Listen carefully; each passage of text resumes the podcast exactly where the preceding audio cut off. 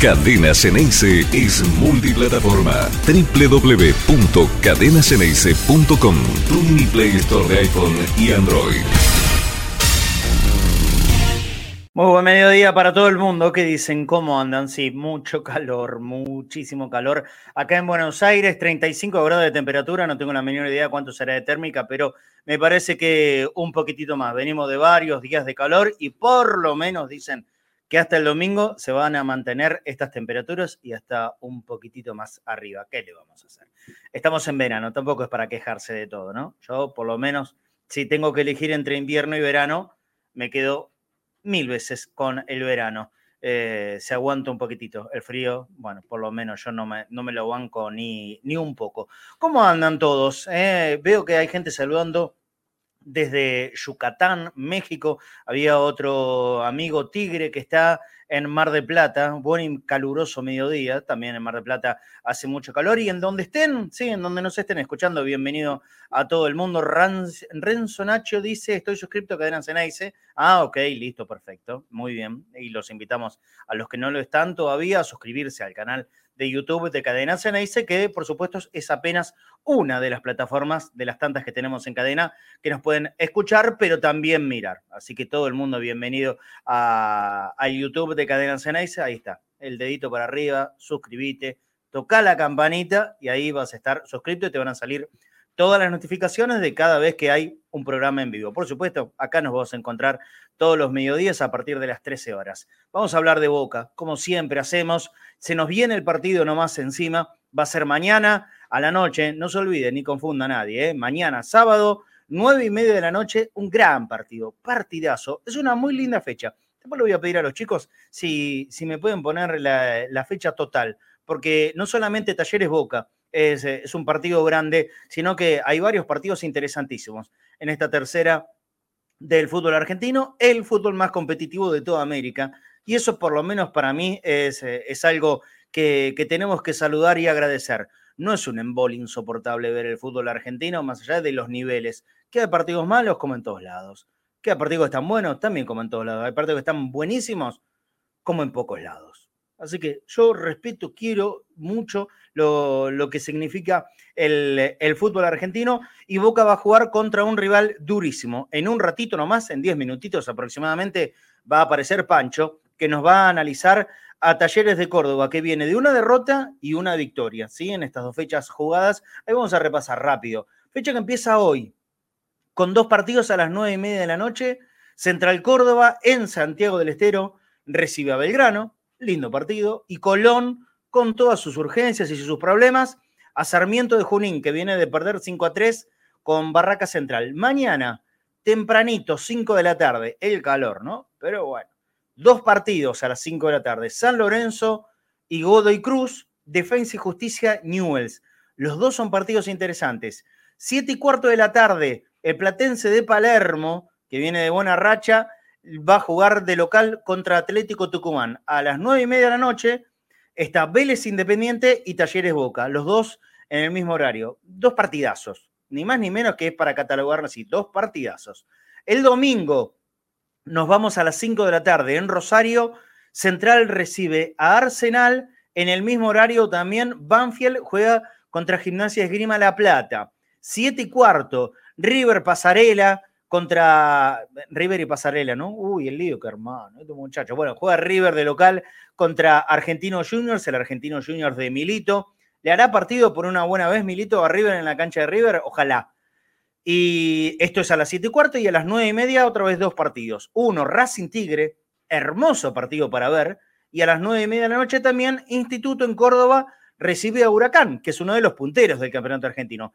Todo esto se cierra el lunes, 5 de la tarde aquí eh, en, Barracas, en el fondo, la Barriga y Luna, la cancha del equipo de Chiquitapia, Barracas Central, recibe a Unión de Santa Fe y a las 8 de la noche se cierra la fecha con otro muy interesante partido, Estudiantes de La Plata con Lanús. No sé qué les pasa a ustedes. A mí me encanta ver el fútbol argentino. Ojalá pudiera ver más partidos de, los que veo. Ojalá el tiempo del laburo me dejara ver partidos, muchos más partidos. Yo no, no soy ni un conocedor, ni mucho menos fanático del fútbol europeo. Sí veo algún que otro partido de Champions. a mí déjame el fútbol argentino, siempre. Y de cualquier categoría, ¿eh? porque si hay partido del Nacional B y tengo que elegir entre uno de la Liga de Francia y Quilmes eh, Alvarado, yo te miro Quilmes Alvarado, es ¿eh? una cuestión mía. 11 26 81 89 80 se abre la línea de oyentes de Cadena Ceneice. Vamos a hacer una especie de entrebosteros express hoy. ¿Te parece? Como no vamos a poder estar a la noche porque vamos a estar en viaje eh, junto a Angelito Apelia, junto al Pela Fusaro para Córdoba, para transmitir el partido de mañana. Entonces, lo vamos a compartir con los compañeros también, por supuesto, con el análisis de Pancho, pero vamos a hacer un entrebosteros y quiero escuchar tu opinión. Vamos a ver si puede salir también un ratito Fafi Pérez para ratificar lo que contábamos ayer. Mientras saludo a los compañeros que están ya enganchados. Hay quienes, Flaco, hola Flaco Fornés, ¿cómo andás? Buen mediodía. Hola Marce, muy buenos días. Eh, todo, toda una vestimenta rebostera. ¿eh? estamos, concentrados. Muy Estamos concentrados. Sí, sí, me encantan esas chombitas, están buenísimas, están buenísimas. ¿Cómo anda, Flaco?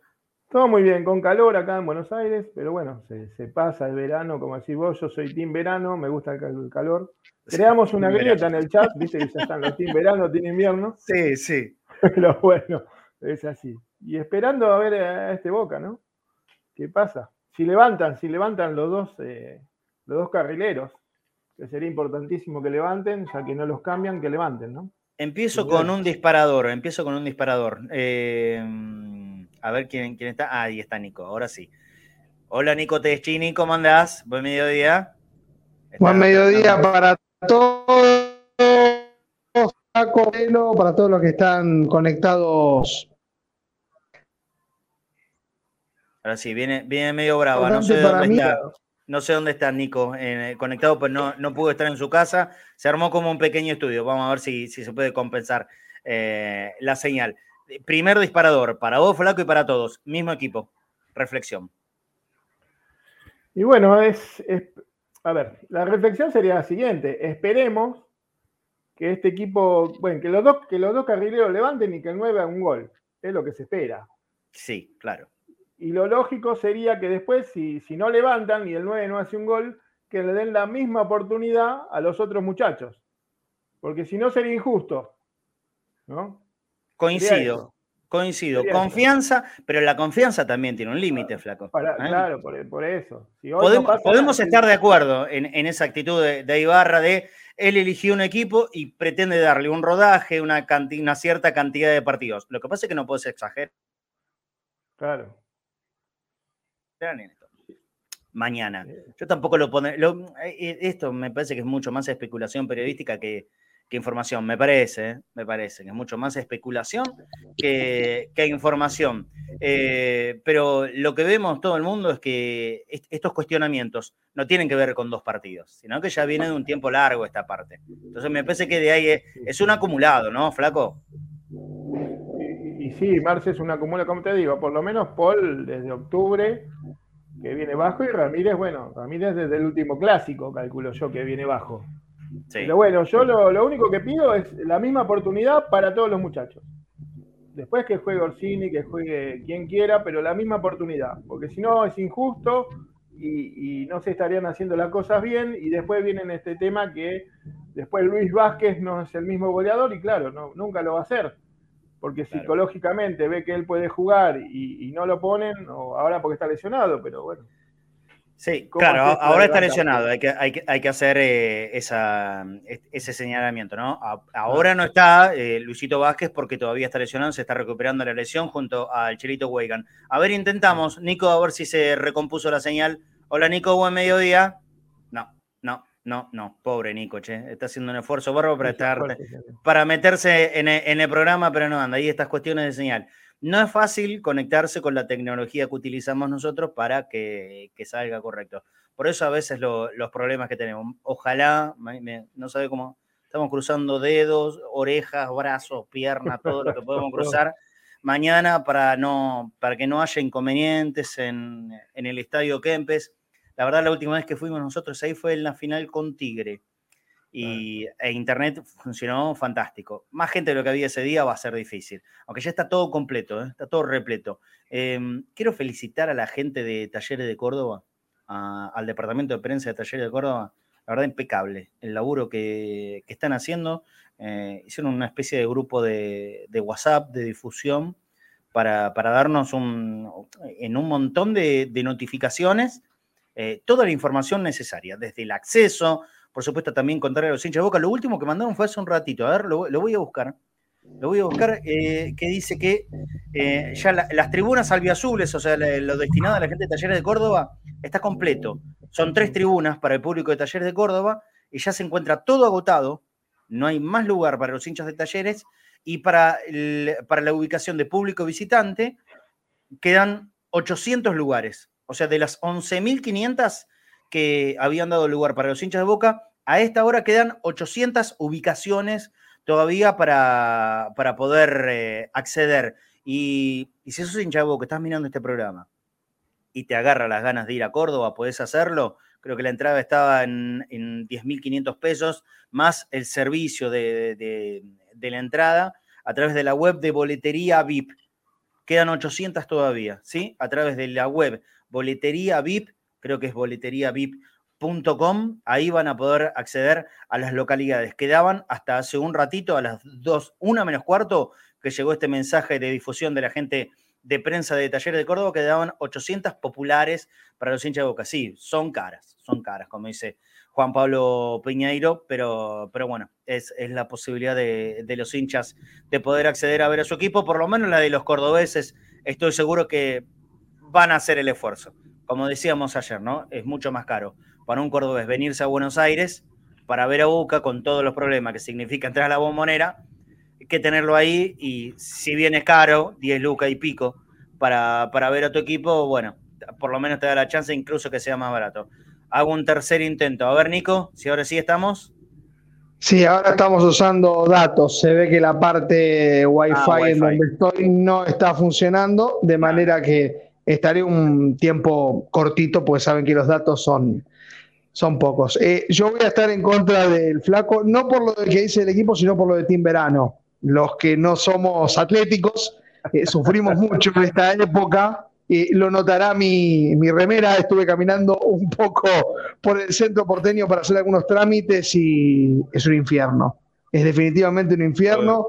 Eh, entiendo el team verano, mallas, todo muy lindo, pero a mí, a mí, a mí dame un buzo y yo me arreglo. Eh, para mí no va. Sé, qué pasa, el, flaco es así, flaco, entonces no sufre, lo que por ahí sufrimos lo que tenemos unos kilitos de más. El flaco, el flaco no va a pasar tan mal. No, pero yo repito, yo si tengo que elegir alguno de los extremos, me voy a quedar con el extremo de calor. Obviamente que me elijo el medio. ¿eh? A mí dame la primavera ah, toda la vida.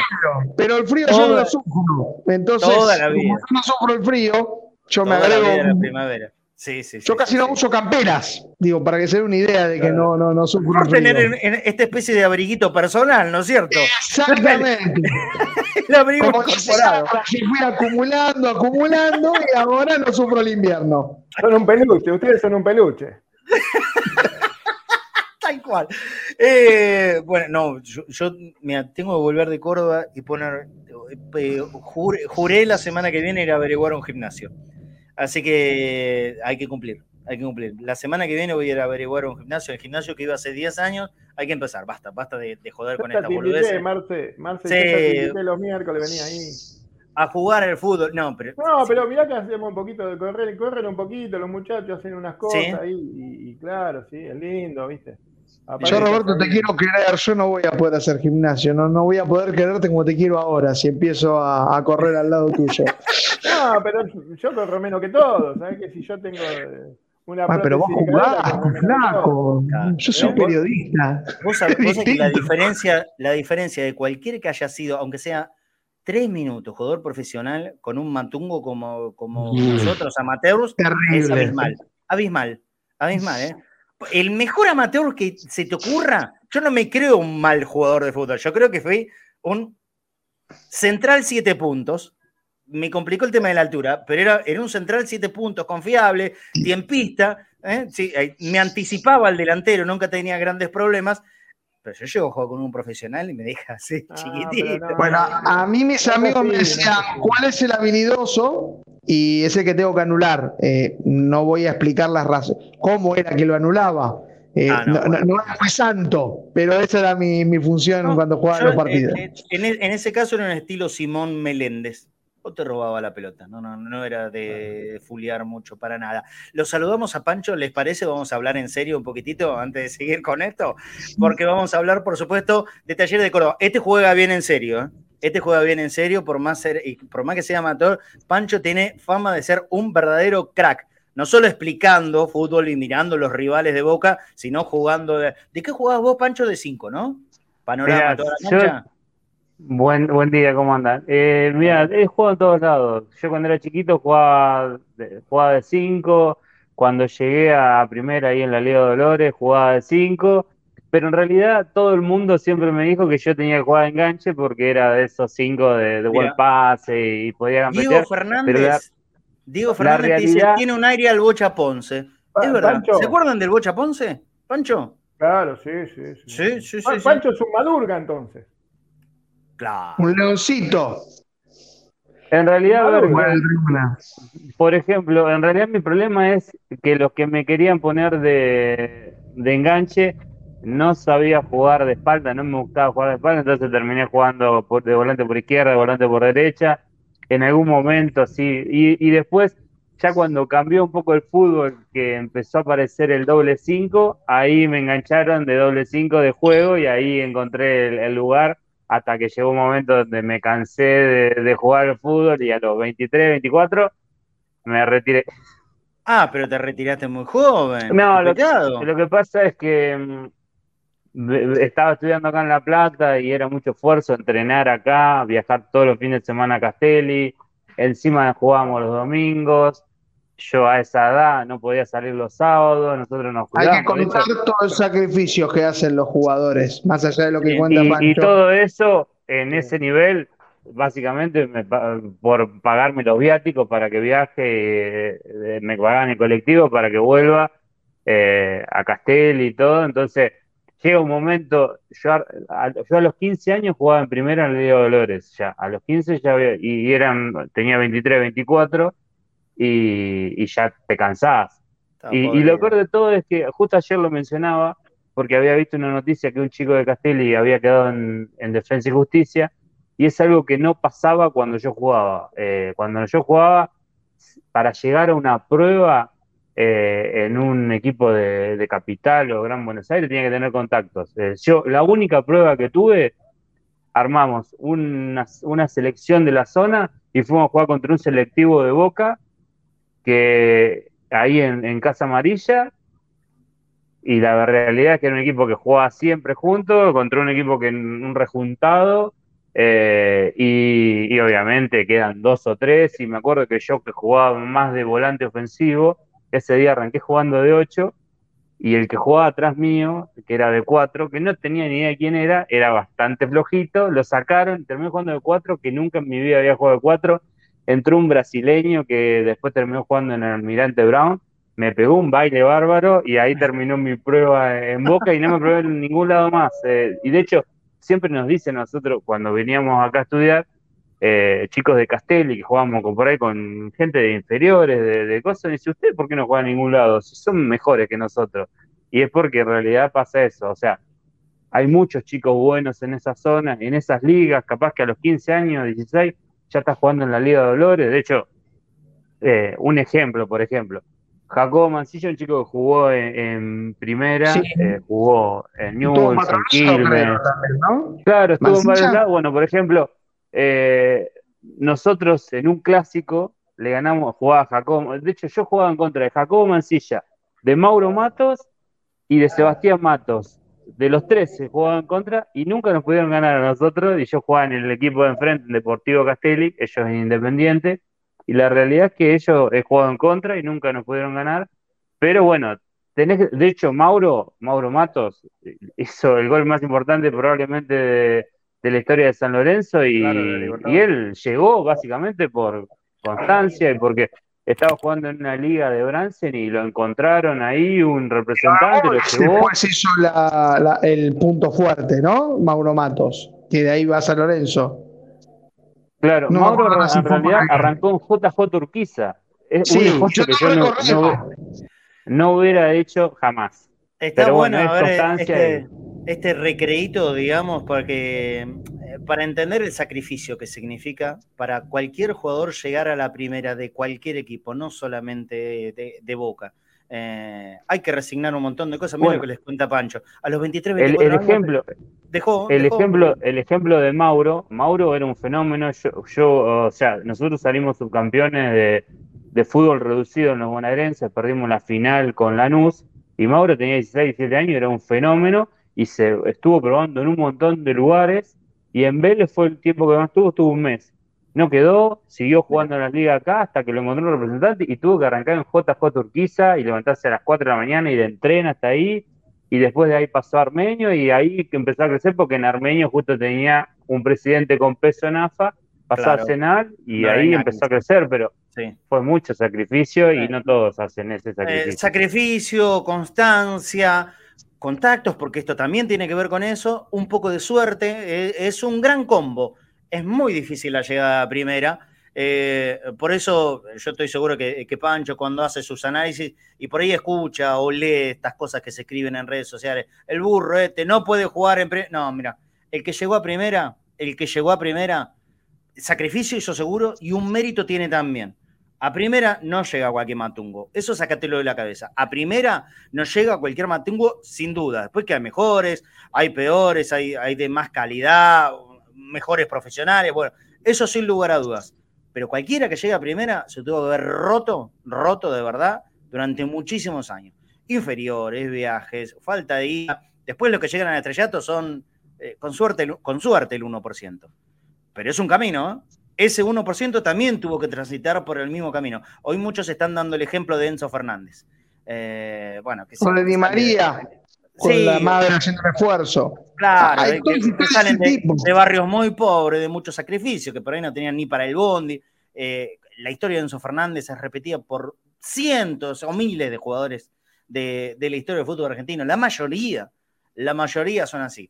Eh, por eso a veces eh, uno, uno, puede comprender la calentura de los hinchas, eh, pero por lo menos nosotros, y, eso es lo que yo no tolero, los hinchas son hinchas y está todo bien, mm, responden, contestan, contestan perdón, y actúan con el sentimiento de hincha. Con el sentimiento Y me parece que eso no, no, no, se lo tienen que sacar ni se lo tienen que perder. pero los que tienen una mínima responsabilidad a, mí me, es muy duro cuando escucho a un periodista, no, este no puede jugar. Para, y vos podés hablar. Este, no, no, no. El, no puede es una cosa. Después, por supuesto, que opinaba. A mí, a, mí por ejemplo, hoy yo no, encuentro mérito para que juegue Ramírez. Pero nunca se me ocurriría en la vida decir, no, Ramírez no puede ser jugador de primera división.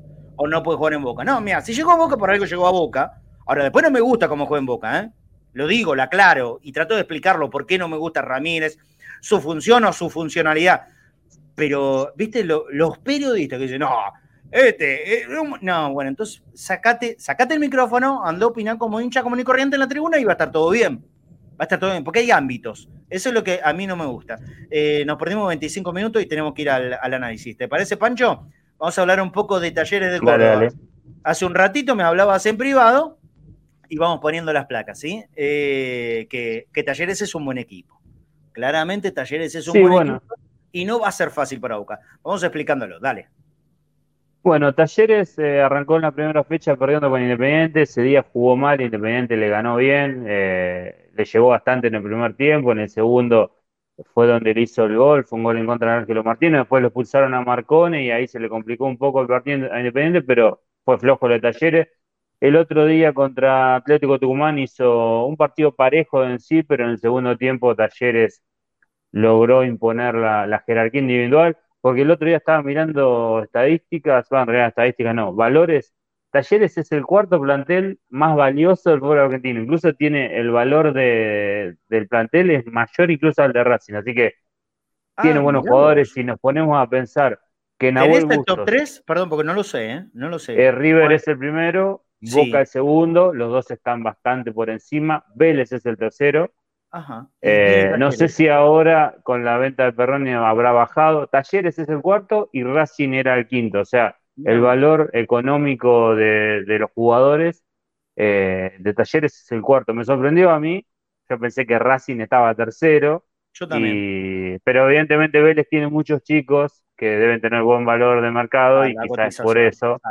Eso no indica, no indica nada en realidad, porque por, por, ejemplo, no sé, si miramos a nivel mundial, el Manchester City probablemente esté ahí encima, pero el Paris Saint Germain es el quien tiene mejor plantel. Lo que pasa es que obviamente Messi y Neymar no valen tanto como vale un Foden, por ejemplo, pero obviamente mucho mejor. Y bueno, Talleres tiene buen equipo. Si nos ponemos a pensar, Baloyes y, y Nahuel Bustos el fin de semana probablemente arranquen desde el banco, eso ya te indica el poderío que tiene. Por ahí está un poco flojo en defensa, pero bueno. Eh, ¿Se vamos cuando, Boca, cuando Boca lo fue a buscar a Baloyes? 10 palitos pidió fácil. 10 palitos, hoy en el banco.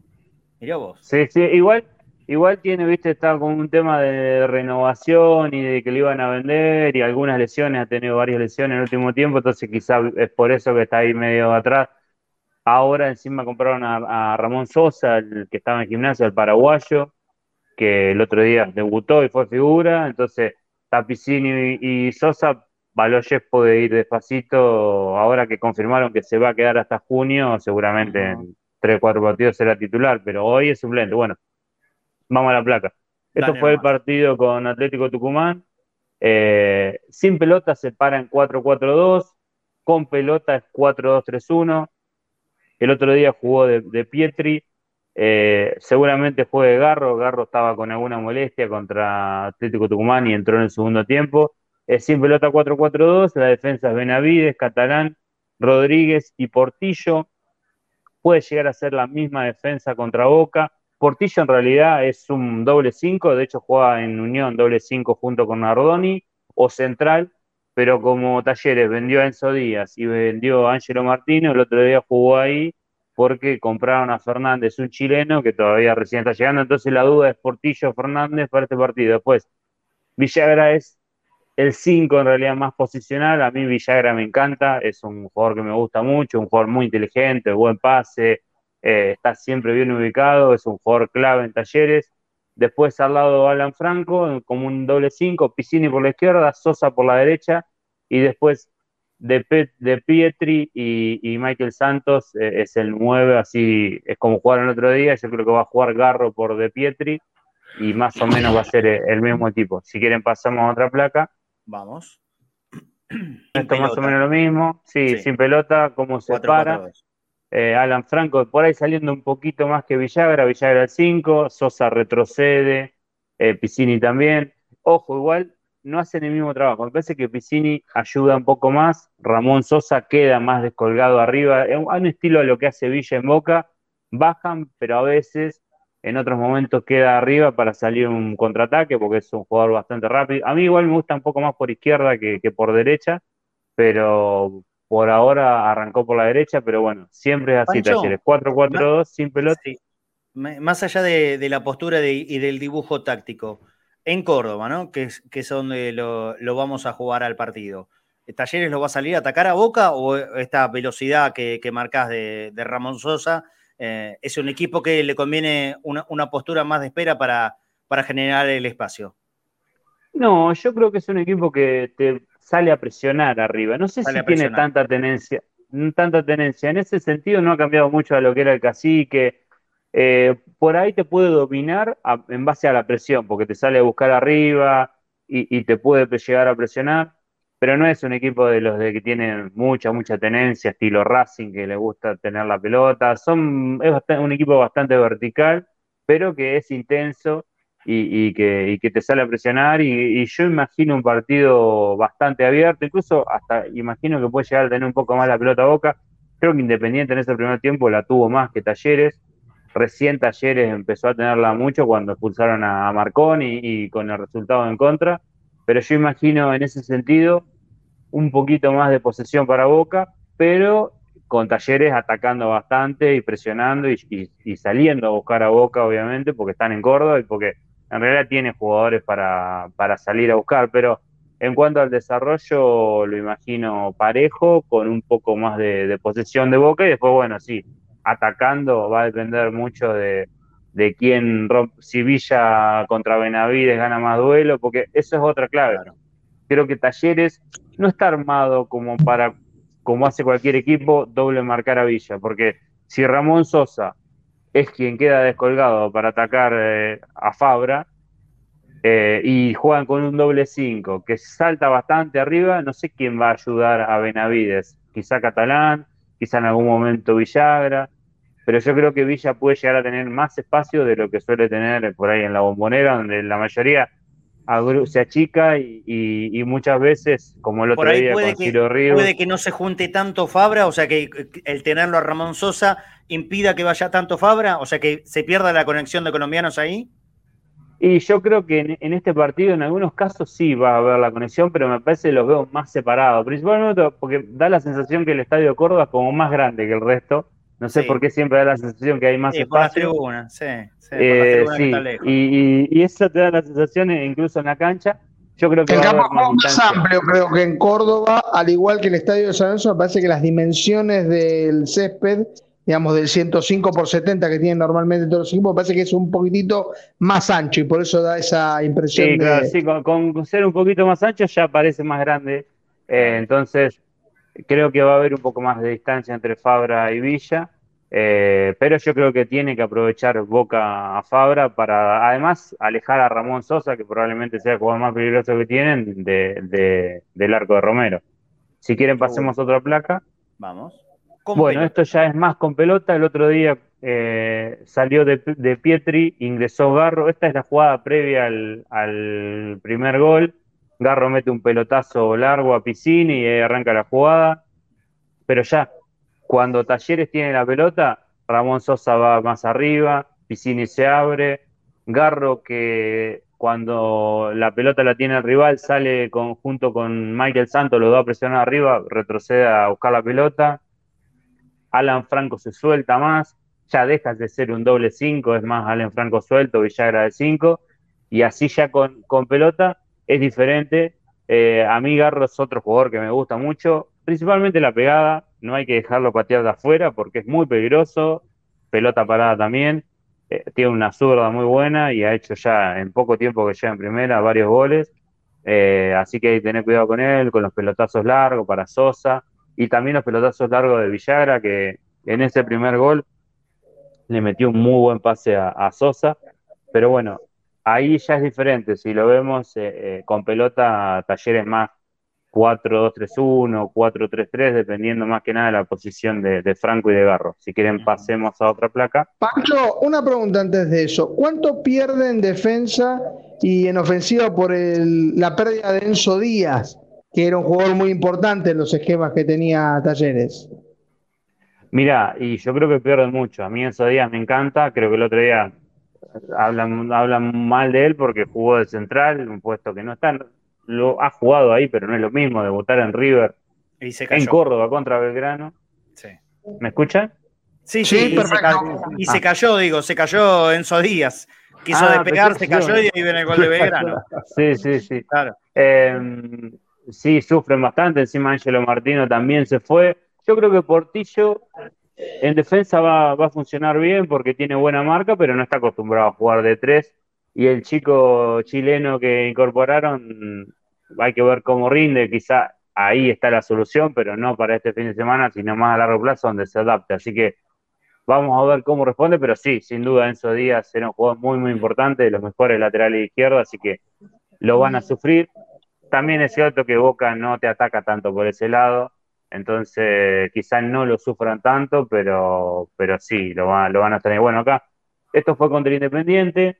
Un defecto que quizá tiene es que a veces cuando Villagra se adelanta a presionar, suelen dejar un espacio. Al ser un doble 5 sin pelota, muchas veces queda ese espacio atrás para, para aprovechar, quizá cerrando a Oscar Romero o con Paul Fernández si se adelanta o, con los arranques de Ramírez, que Ramírez suele pararse un poco entre líneas, pero cuando arranca y pasa esa primera línea de presión, puede encontrar ese espacio ahí donde, donde están los jugadores independientes. Ahí es algo a aprovechar. Bueno, también como ven, eh, sin pelota es el 4-4-2 que les marcaba hoy. Ese día la defensa fue diferente. Buffarini fue el 4, contra Boca va a jugar Benavides. Ese día Benavides fue central, contra Boca va a jugar Catalán y Benavides eh, va a la derecha. Rodríguez es el único que repitió y Angelo Martino, que hoy ya está en y que ese día hizo un gol en contra, lo expulsaron, tuvo una tarde negra, pero bueno, es más o menos el sistema es lo mismo. ¿A Buffarini lo ves dentro del equipo de Talleres mañana? No, no, creo que va a jugar Benavides, que fue quien jugó en, Tucumán, y, y, aparte que Catalán de central juega casi siempre, el torneo pasado tuvo un buen nivel, así que probablemente sea Benavides y por la derecha y, Catalán de central y, Buffarini que jugó contra Independiente en una derrota eh, este, está al banco. Bueno, esto, bueno, contra Independiente también lo mismo, 4-4-2 sin pelota. Eh, en este caso había entrado Oliva, el uruguayo, y junto con Villagra son los dos más posicionales. Quizá Oliva te cubre mejor esa zona. Quizás también ese cambio de Oliva por Ortegoza fue porque Independiente encontraba ese espacio. Eh, pero bueno, más allá de eso, Independiente terminó imponiéndose. Eh, esto del fútbol argentino. Independiente va, le gana a Talleres en Córdoba, después pierde con Platense local y, Talleres va y le gana a Atlético Tucumán, que había demostrado buena imagen contra Boca. Esto del fútbol argentino, cualquiera le gana a cualquiera. Así que bueno, si quieren pasemos a otra placa. Bueno, más o menos lo mismo ya. El 4-4-2 eh, Sí, el 4-4-2, así que ya pasemos otra y, cerramos en el equipo, porque es más o menos siempre lo, mismo. Yo, quería hacerte una pregunta, Pancho, después. Cerrar con el equipo y te hago una pregunta sobre talleres. Dale, dale. Bueno, el equipo, Guido Herrera, Benavides lateral derecho, Catalán, Rodríguez, Rodríguez estaba en central el semestre pasado, estuvo en Defensa y Justicia, buen central, arrancó bastante bien en estos partidos. Portillo Fernández, el lateral izquierdo, Villagra el 5, Alan Franco el doble 5 acompañando, Piscini por izquierda, Sosa por la derecha, Carro libre y Michael Santos el 9. Yo creo que si Michael Santos no funciona al primer tiempo, ahí está Nahuel Bustos para entrar enseguida y, y Baloyes yo creo que también va a tener minutos porque, bueno, como dije, hoy Talleres tiene bastantes variantes. tiene recambio, recambio de nivel titular sin dudas, ¿eh? Sin dudas. Es un 4-2-3-1 que se va moviendo, lo que me está diciendo Pancho, según actitud defensiva va un 4-4-2 y cuando va más en ofensiva puede que hasta sume extremos, como en el caso de sí. y Sosa.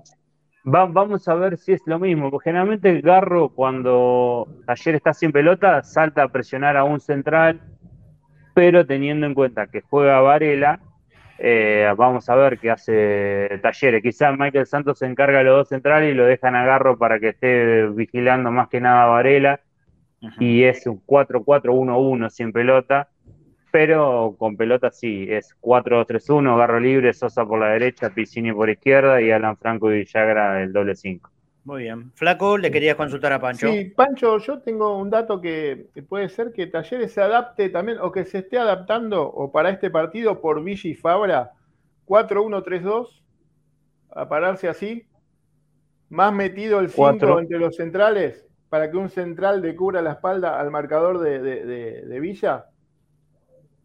Y puede ser, es que es lo que decía hoy yo, no sé cómo va, no veo la estructura de Talleres preparada para doble marcar a Villa. Entonces, sí, podría ser lógico que Villagra se meta un poco más entre los centrales y que Catalán salga a respaldar a, Benavides, sí, porque es como decía hoy, o sea, Talleres no está preparado para doble marcar a Villa, que es lo que casi todos usan. Por eso un poco me resulta extraño cuando mucha gente dice que hay que sacar a Villa porque Boca juega mejor sin Villa cuando en realidad Villa es el que te atrae dos marcas generalmente, o sea, si Villa te trae dos marcas, los otros están más libres, o sea, es más que nada un problema colectivo. Es muy paradójico esto, ¿no? Y no de Villa. Una locura. Pancho, que, los equipos rivales eh, armen estructuras especiales para marcar a uno de Boca y los propios de Boca, y cuando digo propios de Boca son los hinchas, porque me parece que nadie en el cuerpo técnico duda de la titularidad indiscutida de Villa, pero que los propios hinchas de Boca renieguen tanto de Villa eh, es probablemente de los jugadores más renegados, ¿eh? No, pero aparte que el otro día eh, contra Central para mí el primer tiempo de Villa fue bastante bueno, o sea, no, y de hecho, cuando participó menos, jugó peor, o sea, generalmente sí, eh, decimos hay una Villa de Dependencia, se la damos toda a él y las termina toda mal, pero el otro día en el primer tiempo se la dimos muchísimo, resolvió bastante bien, Boca tuvo dos o tres jugadas bastante claras por Villa, y después en el segundo tiempo la empezó a tocar menos. Creo que hay muchos problemas colectivos y Villa tiene que recibir en otra zona y para mí me gustaría que juegue X porque quizás si X es alguien que puede hacer mejor a, todo el, contexto y quizás dejarse el equipo de Villa para a la larga ser el equipo de X, Boca va a jugar mejor por eso, pero la realidad la discusión no si Villa debe jugar o Villa hace mejor. Aparte, esa, esa, esa estadística de que Boca sin Villa ganó siete partidos y empató uno, esconde un montón de cosas mm. de que Boca muchas veces podría haber perdido y que quizás sí, lo que es cierto es que no jugó Villa, jugó Langoni y Langoni fue el que hizo ganar varios partidos a Boca, pero colectivamente en realidad es también que le hizo ganar goles a, a Boca.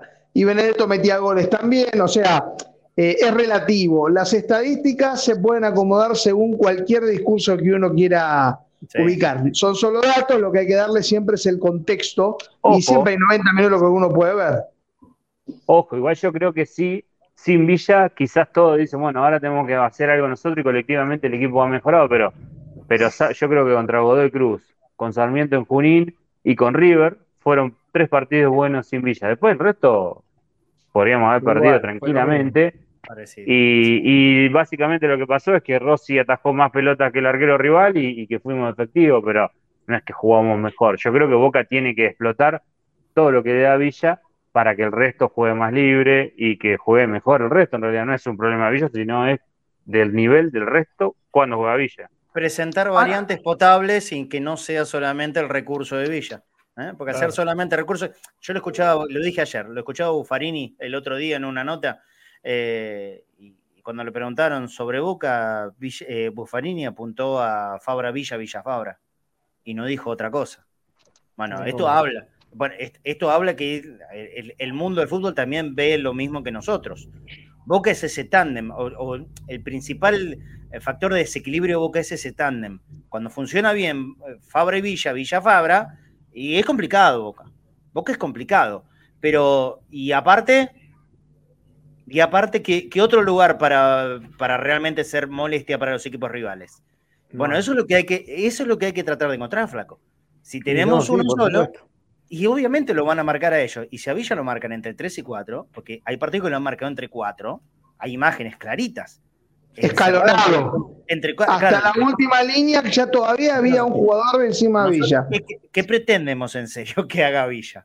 Cuando lo marcan entre Ojo, igual, igual yo creo que sí, obviamente hay que, yo creo igual hay limitaciones de Villa porque muchas veces Villa ve esas cosas y puede juntar cuatro y, salir de ahí cambiar y dejar. El, gran error de, Villa es individualista, Pancho, estaremos todos de acuerdo. Pero, pero bueno, si no lo fuera. Yo creo que la responsabilidad menor en este caso. Es la responsabilidad menor. Si el equipo muestra otra alternativa, y bueno, mira, Villa se va a tener que adaptar a eso. Me parece. También hay un poco, hay un poco de, creo que cansancio con la presencia y la cara de Villa. Entonces, por ejemplo, te doy un ejemplo. Si Ceballos eh, hubiera jugado el partido, jugó el otro día, que en realidad es muy, muy común de Chango. Chango arranca el primer tiempo, empieza a limpiar jugadores, hace dos o tres jugadas y después desaparece, como le pasó a Villa, porque era el Chango era de los primeros minutos, el primer tiempo y después empezaba a caer en el partido. Que, lo iban a pegar, lo venía diciendo, El, bueno, diciendo dicho y hecho. Eh, estuvo seis meses afuera. Si el Changuito hubiera jugado el partido que jugó Villa, estaríamos diciendo maravilla. El otro día Villa, vi básicamente todas críticas del otro día, cuando en realidad para mí. Yo, repito que la situación de Villa está, basada en ciertas actitudes del pasado que se deberían dejar de lado. Pero bueno, eh, uno no puede con el sentimiento del hincha. Si el hincha ya tiene ese sentimiento, algo quedó dañado. Eh, mm. Villa va a ser mejor, como decía Marce, eh, como discutíamos ayer, eh, con un Boca parado de contragolpe ante este Talleres, más que, sosteniendo la pelota constantemente, o ves un Boca que va a jugar bastante parecido a los dos partidos anteriores con tenencias de 60% la pelota. No, yo creo que en este caso el, contexto del partido y el rival y, el lugar donde se juega ya le va a dar a Villa más espacios de dependiendo igual de cómo sea, yo creo que Talleres te sale a buscar más arriba y si te sale a buscar más arriba, la defensa va a estar más adelantada Después hay que ver si a, Villa lo buscan al espacio o lo buscan al pie, porque muchas veces no lo encuentran en el espacio, salvo Oscar Romero. Eh, pero yo creo que ya de por sí el contexto del partido le va a dar para favorecer las características de Villa. Pero, pero bueno, eso después depende del equipo mucho. ¿Sabes, perdona, ¿Sabes, Pancho? Lo que pasa también, eh, los espacios de Villa también dependen mucho de Ramírez. Sí, bueno, es, que eso yo creo que es clave muchas veces. Si Ramírez eh, se juega, juega entre líneas y te atrae un, jugador, o incluso te atrae el lateral, porque muchas veces Ramírez le gana la espalda a los volantes, y el lateral tiene que estar un poquito atento a Ramírez y Villa al, fondo, ahí también eh, tenés una ventaja. De hecho, algo, un ejemplo, eh, la final de Argentina-Francia. Claro. Di María marcó mucha diferencia porque estaba Alexis ahí entre líneas y generando la duda. Entonces, Villa bien abierto por izquierda y Ramírez entre líneas, te puede generar una ventaja, pero bueno, muchas veces Ramírez eh, cuando se pone entre líneas pasa desapercibido y necesita retroceder al lado de Varela o de más atrás para, para tocar la pelota, si no por ahí no participa. Para hacer, de Ramírez. para hacer de Ramírez necesita jugar atrás, para atacar con pelota. Porque sin pelota no te sirve de espalda al arco. No, no, no, no, no, se siente como eh, sin pelota y por eso quizás no, no se para tanto entre líneas. Creo que Boca tiene otros jugadores, qué sé yo. Si, si jugara Romero ahí, eh, probablemente sea otra cosa y, otra preocupación para, para los rivales, eh, qué sé yo. Pero bueno, eh, sí, coincido con vos que si Ramírez eh, logra llamar la atención de los defensores, por ahí Villa tiene más espacio todavía bien abierto. Esa debería ser la gran funcionalidad de Ramírez. Estamos llegando casi a las 2 de la tarde. ¿Comieron muchachos ustedes?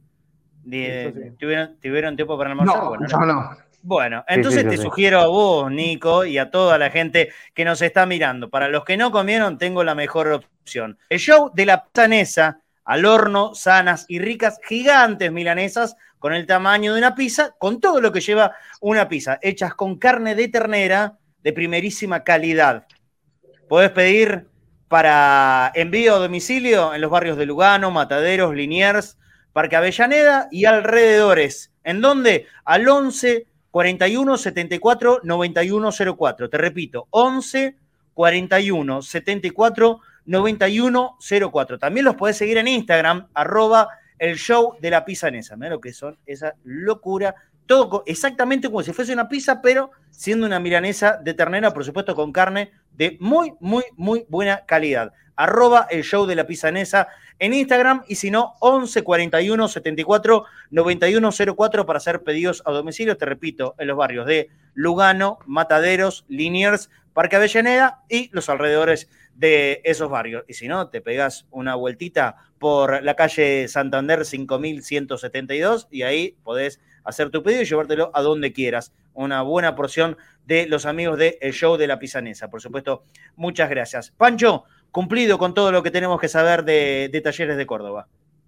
Bueno, bueno, eh, seguramente mañana o mañana a la mañana esté el análisis en la web, así que los invito a leerlos. Sí, señor, en www.cadenasaneice.com. Ahí siempre antes de los partidos está el, análisis de Pancho. Te mando un abrazo grande y un beso enorme, gigante Rosarito, que ya está mejor, ¿no? Ya está ok. Sí, sí, ya, ya está mejor. Tuve un fin de semana complicado, pero, pero ya está mejor, así que, bueno, muchas gracias, Marce. Bueno, un abrazo para todos. Abrazo, Pancho, querido. Bueno, las 2 menos 10 de la tarde, pregunto, pregunto en el control, ¿han llegado un mensaje de, de los oyentes que habíamos habilitado la línea de oyentes en el inicio de este programa, 11 26 81 89 80. Llegó el amigo Batigol, por, dice, por la falta de juego, a Ceballos le pasó algo parecido. Cuando entró el otro día, tuvo que agarrar la pelota, casi en la mitad de la cancha y sacarse hombres de encima desde ahí en adelante. Y sí, y sí, y sí. Hola Batigol, ¿cómo estás? Un abrazo grande. Eh, dale, porque hay mensajitos de oyentes a participar. Hacemos un Entrebusteros Express. Acuérdense que hoy a la noche no hay entrebosteros, pero sí hay viernes bostero a las 11 de la noche, como, como siempre, como todos los viernes. Nosotros vamos a estar en viaje a Córdoba. Dale, escuchamos a la gente qué es lo que opinan sobre el equipo del Negro Ibarra. Eh, hola Marce, ¿cómo te va? Eh, Oscar de Neuquén. Eh, sí, bueno, parece que repite el mismo equipo. Bueno, después el, lunes, ojalá le vaya todo bien. O sea, no quiero quejas el lunes con los jugadores que están resistidos. Así que bueno, ojalá le vaya bien al equipo y ganemos este, este, este sábado. Y con respecto a lo, a lo, que dijiste recién de River con Pasarela, te olvidaste de nombrar a Rapalini, Marcelo, nuestro amigo. Así que, bueno. Tenés razón. dejemos hablar de Rapalini, por Saludos. Chao, abrazo. Hola, gente de cadena, ¿cómo andan? Les quiero consultar por un jugador que a mí me encanta, un pibe de boca, que no tuvo posibilidades, que es Gabriel Vega, eh, no tuvo su chance en Godoy Cruz y no sé dónde está, le perdí el rastro, no lo dieron a préstamo a ningún lado, tampoco está en la reserva, no entrena con la primera y no se sabe, no, no tengo idea qué pasa. Me gustaría saber qué, en qué anda. Hacemos eh, averiguación en control del destino de Gaby Vega. Vega eh, Gabito Vega había vuelto, creo que fue un... si no me equivoco, se le renovó o, sigue en Godoy Cruz, que primero eh, se había dicho que, que, Godoy Cruz no, no iba a ser, eh, que no iba a tener en cuenta. Claro, no, no, pero no, no, no, no es cuestión de opción, como que no lo iban a tener en cuenta en el plantel. Me parece que es así, en, esto tendríamos que llamar a Fafi. Fafi no puede salir al aire hoy porque está, está laburando en esa isla, pero creo que Gabito Vega eh, se quedó en Godoy Cruz al final. Ahora, si lo utilizan, ahí, ahí me confirman sigue en Cruz. Si lo utilizo o no Cruz, realmente no sé. Ahora, eh, que Gavito es potencialmente un gran jugador. Bueno, de hecho lo es. La última vez que Boca fue a Mendoza y jugó contra Godoy Cruz, el partido Boca lo tenía recontra controlado. ¿Se acuerdan el día que ganó con gol de Langoni? El partido estaba recontra controlado hasta que el técnico de Godoy Cruz lo puso a Gavito. Gavito hizo un desastre, en, ese, pero no un desastre no malo, ¿eh? le hizo un desastre al esquema de Boca le complicó el final de la noche que venía súper tranquila. Boca ganó muy bien. Sí, Boca ganó muy bien, pero los 15, 20, 25 que jugó Gavito Vega eh, nos armó un lío. Eh, ¿Qué es lo que pasa en Godoy Cruz? Sinceramente lo desconozco, pero es otro de los grandísimos pibes de, la camada que, vienen de juveniles de Boca. Gavito Vega, eh, Taborda, que está en Platense, Salazar, que ahora se fue a Platense. Ayer escuché que, ay, este chico que estaba en Central Córdoba de Santiago del Estero lo prestaron a, Mendoza. Ay, estoy tan malo con los nombres, estoy tan malo con los apellidos, no me acuerdo de ningún apellido, me quiero morir.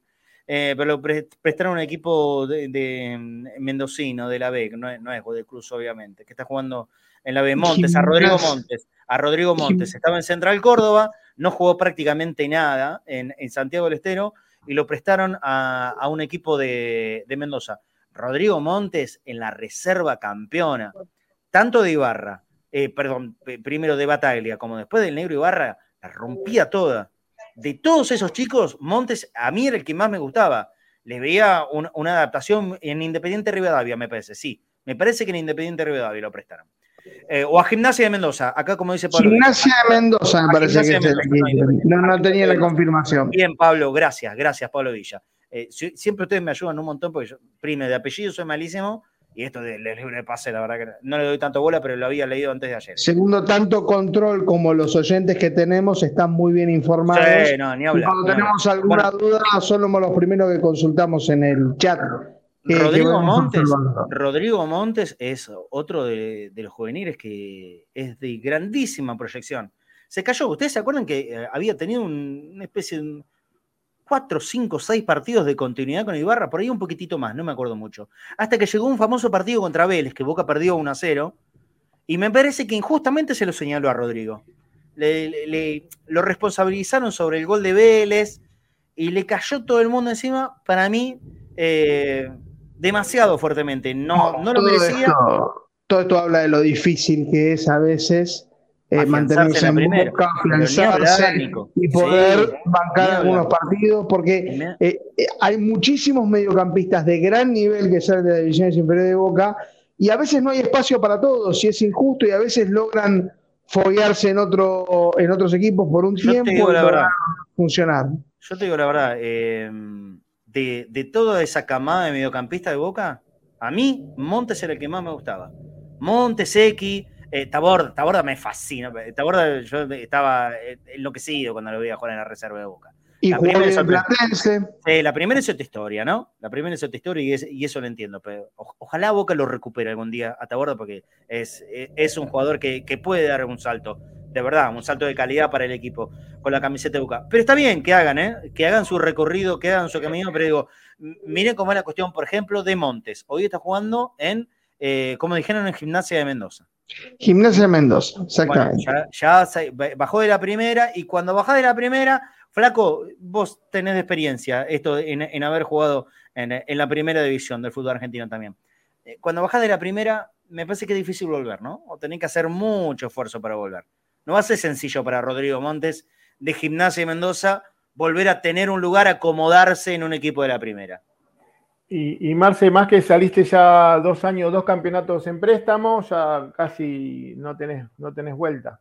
Sí. No tenés vuelta. A Sí. no ser que te sigan mucho, pero es muy difícil también que te sigan y todo eso. O que ya- haya un técnico que haya tenido el- Claro. la información, la observación Sí. y te pida exclusivamente. exclusivamente. Salvo- claro.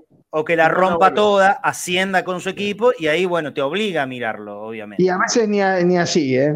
Porque hay casos no, hay veces que No, no, tenés no, que no. tener técnico que te esté mirando justo y, y que te le hablen todos los días de vos, de vos, de vos, hasta que diga, bueno, dale, tráemelo a ver qué pasa. Yo pensaba eh, con esto con, con Giampaoli. Giampaoli, ¿se acuerdan ustedes la dupla central que hacía primero con Valentini y después con Aranda? Giampaoli era el capitán campeón de la Reserva de Boca. Claro. Capitán Santa, campeón. Santafesino, tengo entendido, Bueno, ¿no? Muy hoy- buen jugador.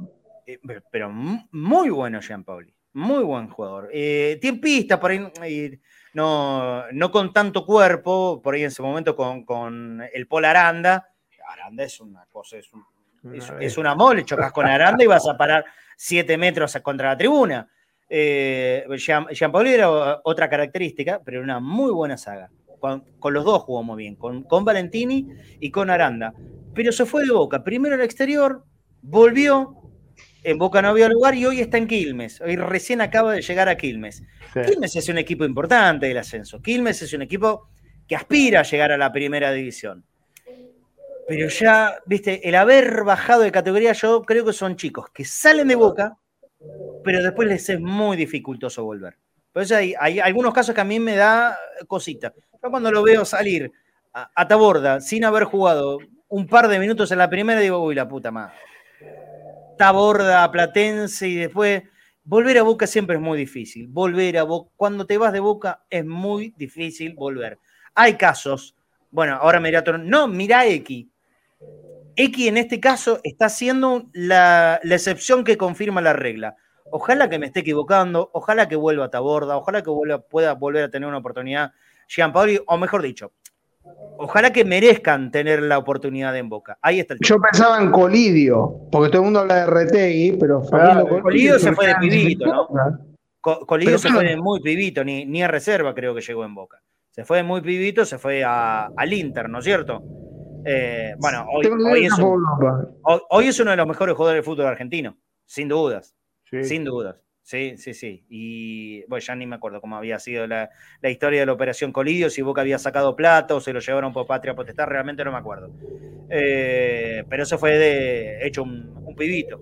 Y- y Hablaste bueno. de Aranda, fue titular en el partido que se jugó en el predio de Hoy- Boca. en bueno. Hoy- Aprovechamos Sí. el envión, Nico, y miramos las imágenes del resumen de la reserva. ¿Te parece? Y vos tenés todos los datos. Dale nomás. Muy bien, sí, porque fue empate 1 a 1, lleva nueve partidos invictos la Roneta, es cierto que es el segundo, el segundo partido que, que empata, pero es el primer partido de local que juega en el regreso de este 2023. Eh, un juego en el cual se volvió a destacar Valentín Barco, eh, estuvo Brandon Cortés, el, el chileno de Barracas, como lo llamo yo, en un buen nivel y sobre todo la- los movimientos de, de Carrasco y Dalmazo, eh, y Dalmazo. Sin embargo, el gol, cuando lo vayamos a observar, esta fue la clave de Boca, más que nada. Eh, allí una jugada bastante peligrosa. Centro de también. Colo Barco. Lo que le pega a Barco a las pelotas paradas, ¿eh? Bueno, es el que más se destacó, no solamente por cómo le pegó, sino por su obvia proyección por izquierda. Parece ya que con la renovación se han terminado todos los fantasmas. Eh, un nuevo tiro de esquina de Boca aquí y el cabezazo de Pedro Berlutas. Velutas, que- perdón, perdón que te corrija. Es. Velutas, lo tenía mal escrito yo. Yo ¿Vos lo escribí mal. Vos sabés que tiene un, montón, tiene un montón de goles. ¿Cuántos goles tiene ya en la reserva? Eh, este es el séptimo gol. Bueno, séptimo gol. De esos siete habría que buscar la estadística, pero por lo menos me parece que entre tres y cuatro hizo de cabeza Pedrito Belutas. Es bajito. Es, extraño para un lateral derecho. Pero tiene muy buenas apariciones en el área. Pedro Belurtas, cuando le den recorrido también, yo creo que es hora de poder ir, por lo menos mirándolo, ¿eh? Ojémoslo un poquitito para una alternativa un poquito más seguida de, de lateral. Advíncula, Wegan. Belurtas lo, subió en su momento Ibarra para estar en algunas convocatorias cuando había alguna lesión. También jugó el Toro Morales, eh, les leo el equipo, Brey Alarco, Belurtas, que fue el capitán y el autor del gol, el Pola Aranda, Nahuel Genés, Valentín Barco, Mauricio Benítez, Santiago Dalmazo, Julián Carrasco, Brandon Cortés, Gonzalo Toro Morales y Federico Aguirre. Ingresaron Bustos, Tomás Díaz y, si mal no me equivoco, Sosa Vivaldi fue el que ingresó. Aquí tenemos el gol de a los 39 minutos de Talleres de Córdoba, también de cabeza, nada pudo por arriba. Un poquitito más alto el Colo Barco y la sacaba. Golazo al ángulo, nada que discutir. De manera que, bueno, Boca saca este empate, lo que decíamos, el invicto de, nueve partidos, las imágenes, por supuesto, de sangre azul y oro que siempre nos dan la posibilidad y la información que siempre sacamos de esa excelente cuenta de Twitter que es Reserva Boca Juniors, que sigue los partidos uno tras uno. Aquí una gran A Brandon, a Brandon Cortés. Brandon Cortés, que tiene una pegada impresionante. No fue tan al ángulo, por eso el arquero la, pudo retirar. Estamos viendo los primeros minutos del complemento. Esta jugada es contra lo agarra contra Perna Bray, si definía bien, era el 2 a 1. Pero como verán, un partido de ida y vuelta de mucho movimiento que se jugó hoy por la mañana en el predio de Seiza. Mucha pelota parada, cruzada. Aquí Bray se luce y logra cerrar su arco. Un día tenemos que organizar para ir a ver un partido de la reserva, muchachos. ¿eh? Organizamos para, para la reserva para, para hacerlo. Sí, sí. Sobre todo ahora porque, bueno, este fue el primer partido que tuvo Boca de local. Recordemos siempre que la reserva eh, juega contrario a la primera, que los partidos se jueguen de visitante y se juegan de local. 35 minutos, allí otro remate que se fue hacia afuera y como decíamos, las imágenes de San Oro, Boca empató con Talleres 1 a 1, mantiene el invicto la Roneta de nueve partidos sin perder, es el segundo empate consecutivo, había, lo había hecho con Central Córdoba allí en Santiago de Estero, el gol de cabeza de Pedro Berlutas, que lleva siete goles en 62 partidos de la reserva. Vamos a saludar a los amigos de Todos Servicios, el broker de seguros ubicado en la avenida Larrazábal 1701. Esto es el barrio de Mataderos. Todo lo que necesites, Todos Servicios te lo va a, facilitar. Por supuesto, si hablamos de seguros. Tenemos este video para mostrarte. Todo Servicio, un broker de seguros con 48 años en el mercado acompañando a nuestros productores y nuestros asegurados. Somos Todo Servicio el mejor broker de seguros de la ciudad. Sabemos de seguros. Me pregunta Gustavo Díaz cuándo vuelven los recreos de cabeza de boca. El tema con cabeza de boca, les explico, es el siguiente. Volvió la presencialidad al 100% al laburo cabeza, entonces por eso no puede estar en, el programa. Pero algo le vamos a buscar. Le, vamos a buscar la vuelta. Vamos a tener que grabarlo nosotros antes para poner la sección eh, sí, porque tiene que volver cabeza a programa. Yo también extraño la, sección de, cabeza a boca, pero el problema es este. Eh, volvió a, tener que estar al 100% en el trabajo. Ustedes, ya todo el mundo sabrá, ¿no? Con la pandemia se, abrió el juego y la mayoría podía trabajar eh, desde la casa. Bueno, en este caso no hay más casa, todos al laburo y bueno, por eso Cabeza no puede estar presente en los programas pero, Difícil tener internet en el cubículo. No, ni hablar. Imagínate, no sé, en un, laburo de oficina que esté conectado hablando de los goles de boca de la década del 80. ¿Qué te pasa, pibe? Le van a decir. Eh, no, no, no. Ah, tendría que tener un jefe que haya ido en los 80, que sea. Claro, claro. Que sea hay, hay muchas condiciones que se tienen que dar justo en, ese momento. ¿Qué uso de boca, muchachos? claro, claro. uso el uso de boca y ya estamos completos. Bueno, vamos, vamos a ver si podemos grabar algún día la sección de cabeza, así, así la ponemos, aunque sea grabada, no importa, la avisamos, por supuesto, eh, en, uno de, estos viernes. Me aclara lo siguiente, eh, me manda mensaje Dania Cornero al respecto de Rodrigo Montes. Y ahora no se vayan, porque quiero abrir una charla debate tenemos un ratito, no más de, un ratito más de programa. Mientras ustedes mm, sigan mandando mensajes si quieren, ¿eh? 11 26 81 89 80. información que me pasa Dania Cornero. Finalmente Rodrigo Montes no irá a Gimnasia de Mendoza préstamo. Boca quiso incluir a última hora una cláusula que, si no juega una determinada cantidad de partidos, el Lobo debía pagar un resarcimiento y esto no fue aceptado. Entonces, ahora le pregunto a Dania Cornero, entonces Rodrigo Montes está ¿Se queda entrenando en Boca? Pregunto, Dani, a ver si me lo puedes responder.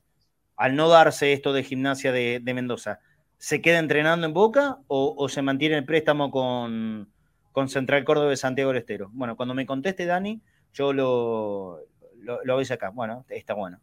lo veo difícil en Central Córdoba porque contrataron 20 jugadores ya. Claro, ya, no, debe estar ahí. bueno, si no está ahí, va a tener que necesariamente estar en boca, que, no sea de extrañar que de mantenerse esto. Eh, aparezca en cualquier momento otra vez en los equipos de reserva. Ojalá que Boca lo pueda recuperar. Ojalá que Boca lo pueda recuperar. No, seguro que no se olvide de jugar Rodrigo. ¿eh? Segurísimo que no se ve el video jugar. Ahí me, está escribiendo eh, Dania Cornero y, les voy a contar. El otro día hablaba con eh, nuestro amigo y colega Julito Pavoni en privado. Hablábamos sobre el tema Barco, Valentín Barco. ¿Qué es lo que digo? Bueno, solucionado el tema de contrato, ya todos los que no lo saben lo contamos acá. Se firmó hace una semana más o menos el contrato, ya se expuso públicamente tiene contrato ahora hasta diciembre del 2024. Entonces yo digo, bueno, la verdad, este pibe juega bien en serio. O bien en serio. Boca tiene ahí un diamante en bruto eh, que puede valer mucho a futuro.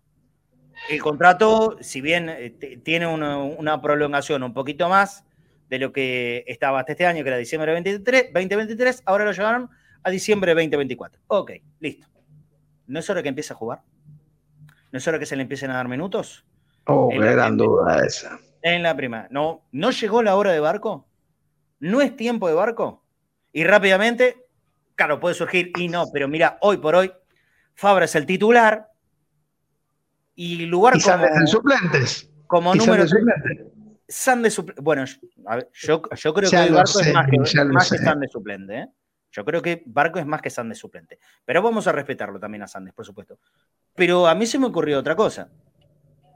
Barco no puede encontrar su lugar en la titularidad de la primera, o por lo menos en alternativa, no sé si titularidad, como un volante.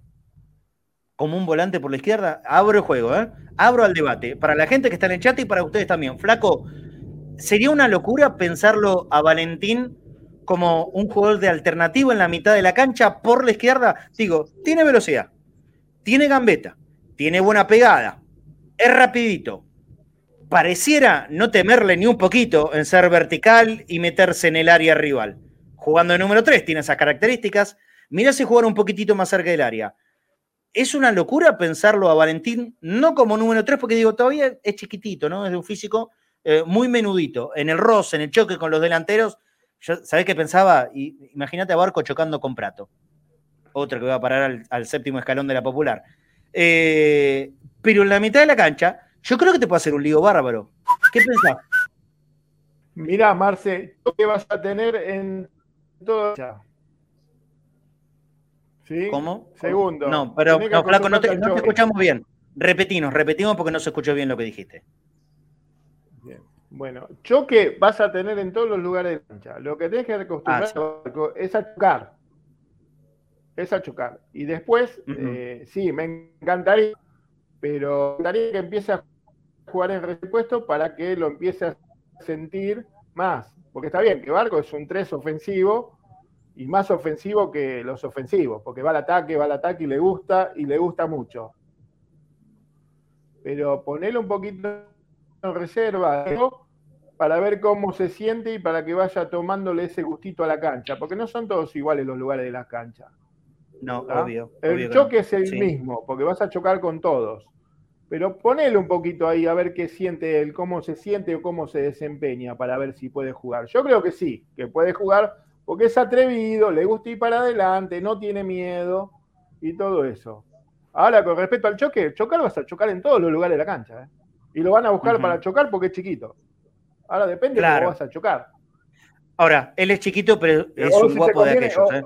Claro. O si te conviene chocar también, ¿no? Por ahí haces que vas a chocar y lo otro pasa porque él tiene esa vivencia. Sí. ¿Entendés? Entonces hay que ponerlo, hay que ponerlo. A los chicos los pondría y los dejaría que jueguen, a ver qué pasa. Pero jueguen Ramírez 20, 30 partidos, 70 partidos, a ver. Si total es lo mismo Ramírez que Barcos y. Eh, ya. otra posibilidad de. Te descubrí, Pichín. Yo sé por qué decirlo de Barcos me da tiro libre, me da un montón de cosas, me da, me da posibilidades. ¿Ustedes vieron cómo le pega el Colo Barco a la pelota? Hoy no me la está dando. Claro. ¿Ustedes vieron cómo le pega el Colo? A mí. No, el Colo Barco con pelota parada te la pone acá, ¿eh? en la frente. Te la pone en la frente. Yo sé por qué estás tirando este discurso de que juegue por volante por izquierda, sos pillín. No, ya te mira, cada, cada, uno lo puede entender, es de libre interpretación. No. Eh. Pero no, no, sinceramente. No hay tampoco, no hay tampoco, Nico. No, hay. no entiendo, entiendo que hay que buscarle variantes. Yo, eh, está claro que Fabra no va a abandonar el lateral izquierdo, por eso están pensando en esas opciones, más que andan por el tándem. Eh, todos sabemos que no es lo mismo jugar como volante por izquierda que como lateral por izquierda. Y yo no sé cómo fue el recorrido de Barco, si fue yendo desde adelante hacia, hacia atrás, porque normalmente los que ocupan, los que los ocupan por laterales o por centrales, vos lo sabrás flaco, a medida que les van encontrando una posición más acorde a sus cualidades, pues los llevan de, laterales, porque yo creo que todos los que se presentan en Boca, salvo que tengan cualidades para central o algo, no y tratan de decir que juegan arriba y después los van acomodando a medida de sus cualidades. Creo que este es el caso de Barco. Eh, me parece a mí que es una opción. Belurta también, Belurta se empezó Exacto. Yo siempre me acuerdo del caso del Vasco Barrena, que entró de nueve y terminó siendo lateral por izquierda. Entonces siempre uso ese ejemplo de que nadie nace lateral, los van creando en las divisiones inferiores. Bueno, pero a ver, eh, yo digo, yo hablo de características para la, primera adaptación a la primera división.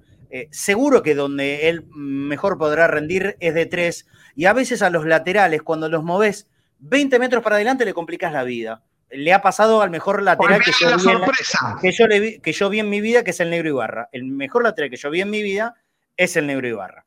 De los que yo vi, ¿eh? Y cuando el maestro Tavares lo adelantó 20, 25 metros en la cancha, lo llevó a la mitad de la cancha como una especie de 8, y le, sacó, eh, el, le sacó la propulsión. ¿Se entiende?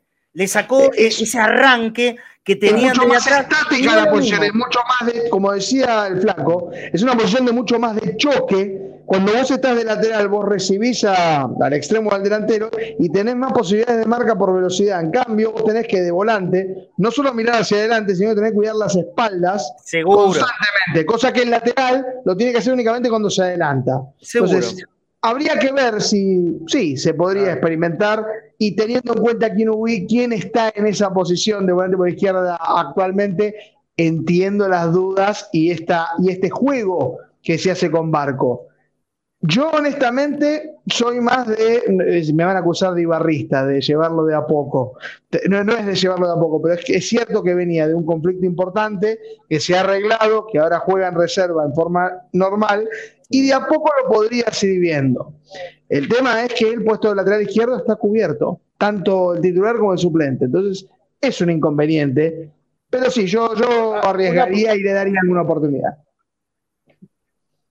Sí, flaco. Una pregunta más. ¿Está cubierto? ¿Está cubierto el puesto de lateral izquierdo? Eh, sí, yo creo, que, con Fabra, con Fabra sí, ¿eh? Con Fabra, sí, cuando, bueno, con Fabra sí. Cuando ataca, después cuando defiende tiene sus cosas. Ah, ¿Hablamos de deseos o hablamos de realidad? De deseos estaría muy bueno que Marco tenga esa oportunidad. Siempre ha sido así. Y de hecho, la jugada, la jugada del penal que tiene que cometer Chiquito Romero surge porque le ganan las espaldas a Fabra. Eso es Fabra hace, Fabra hace mil años que juega en Boca. Eh, con, alto. Con sí, yo, sé que eso te molesta, flaco, eso. Con altos, con bajos, con altos, con bajos, eh, pero tiene. Eh, conoce, conoce de Boca, se mandó macanas. Yo ya creo que lo que peor le, pasó a Fabra en su carrera en Boca fue aquella noche contra el Santos por Copa Libertadores. Ahí todo el mundo lo quería fuera. Esa es la verdad. Todo el mundo lo quería fuera de Boca. Se sostuvo. Lo, mantuvieron. Siguió siendo titular. Fabra para mí es titular indiscutible. Para todos.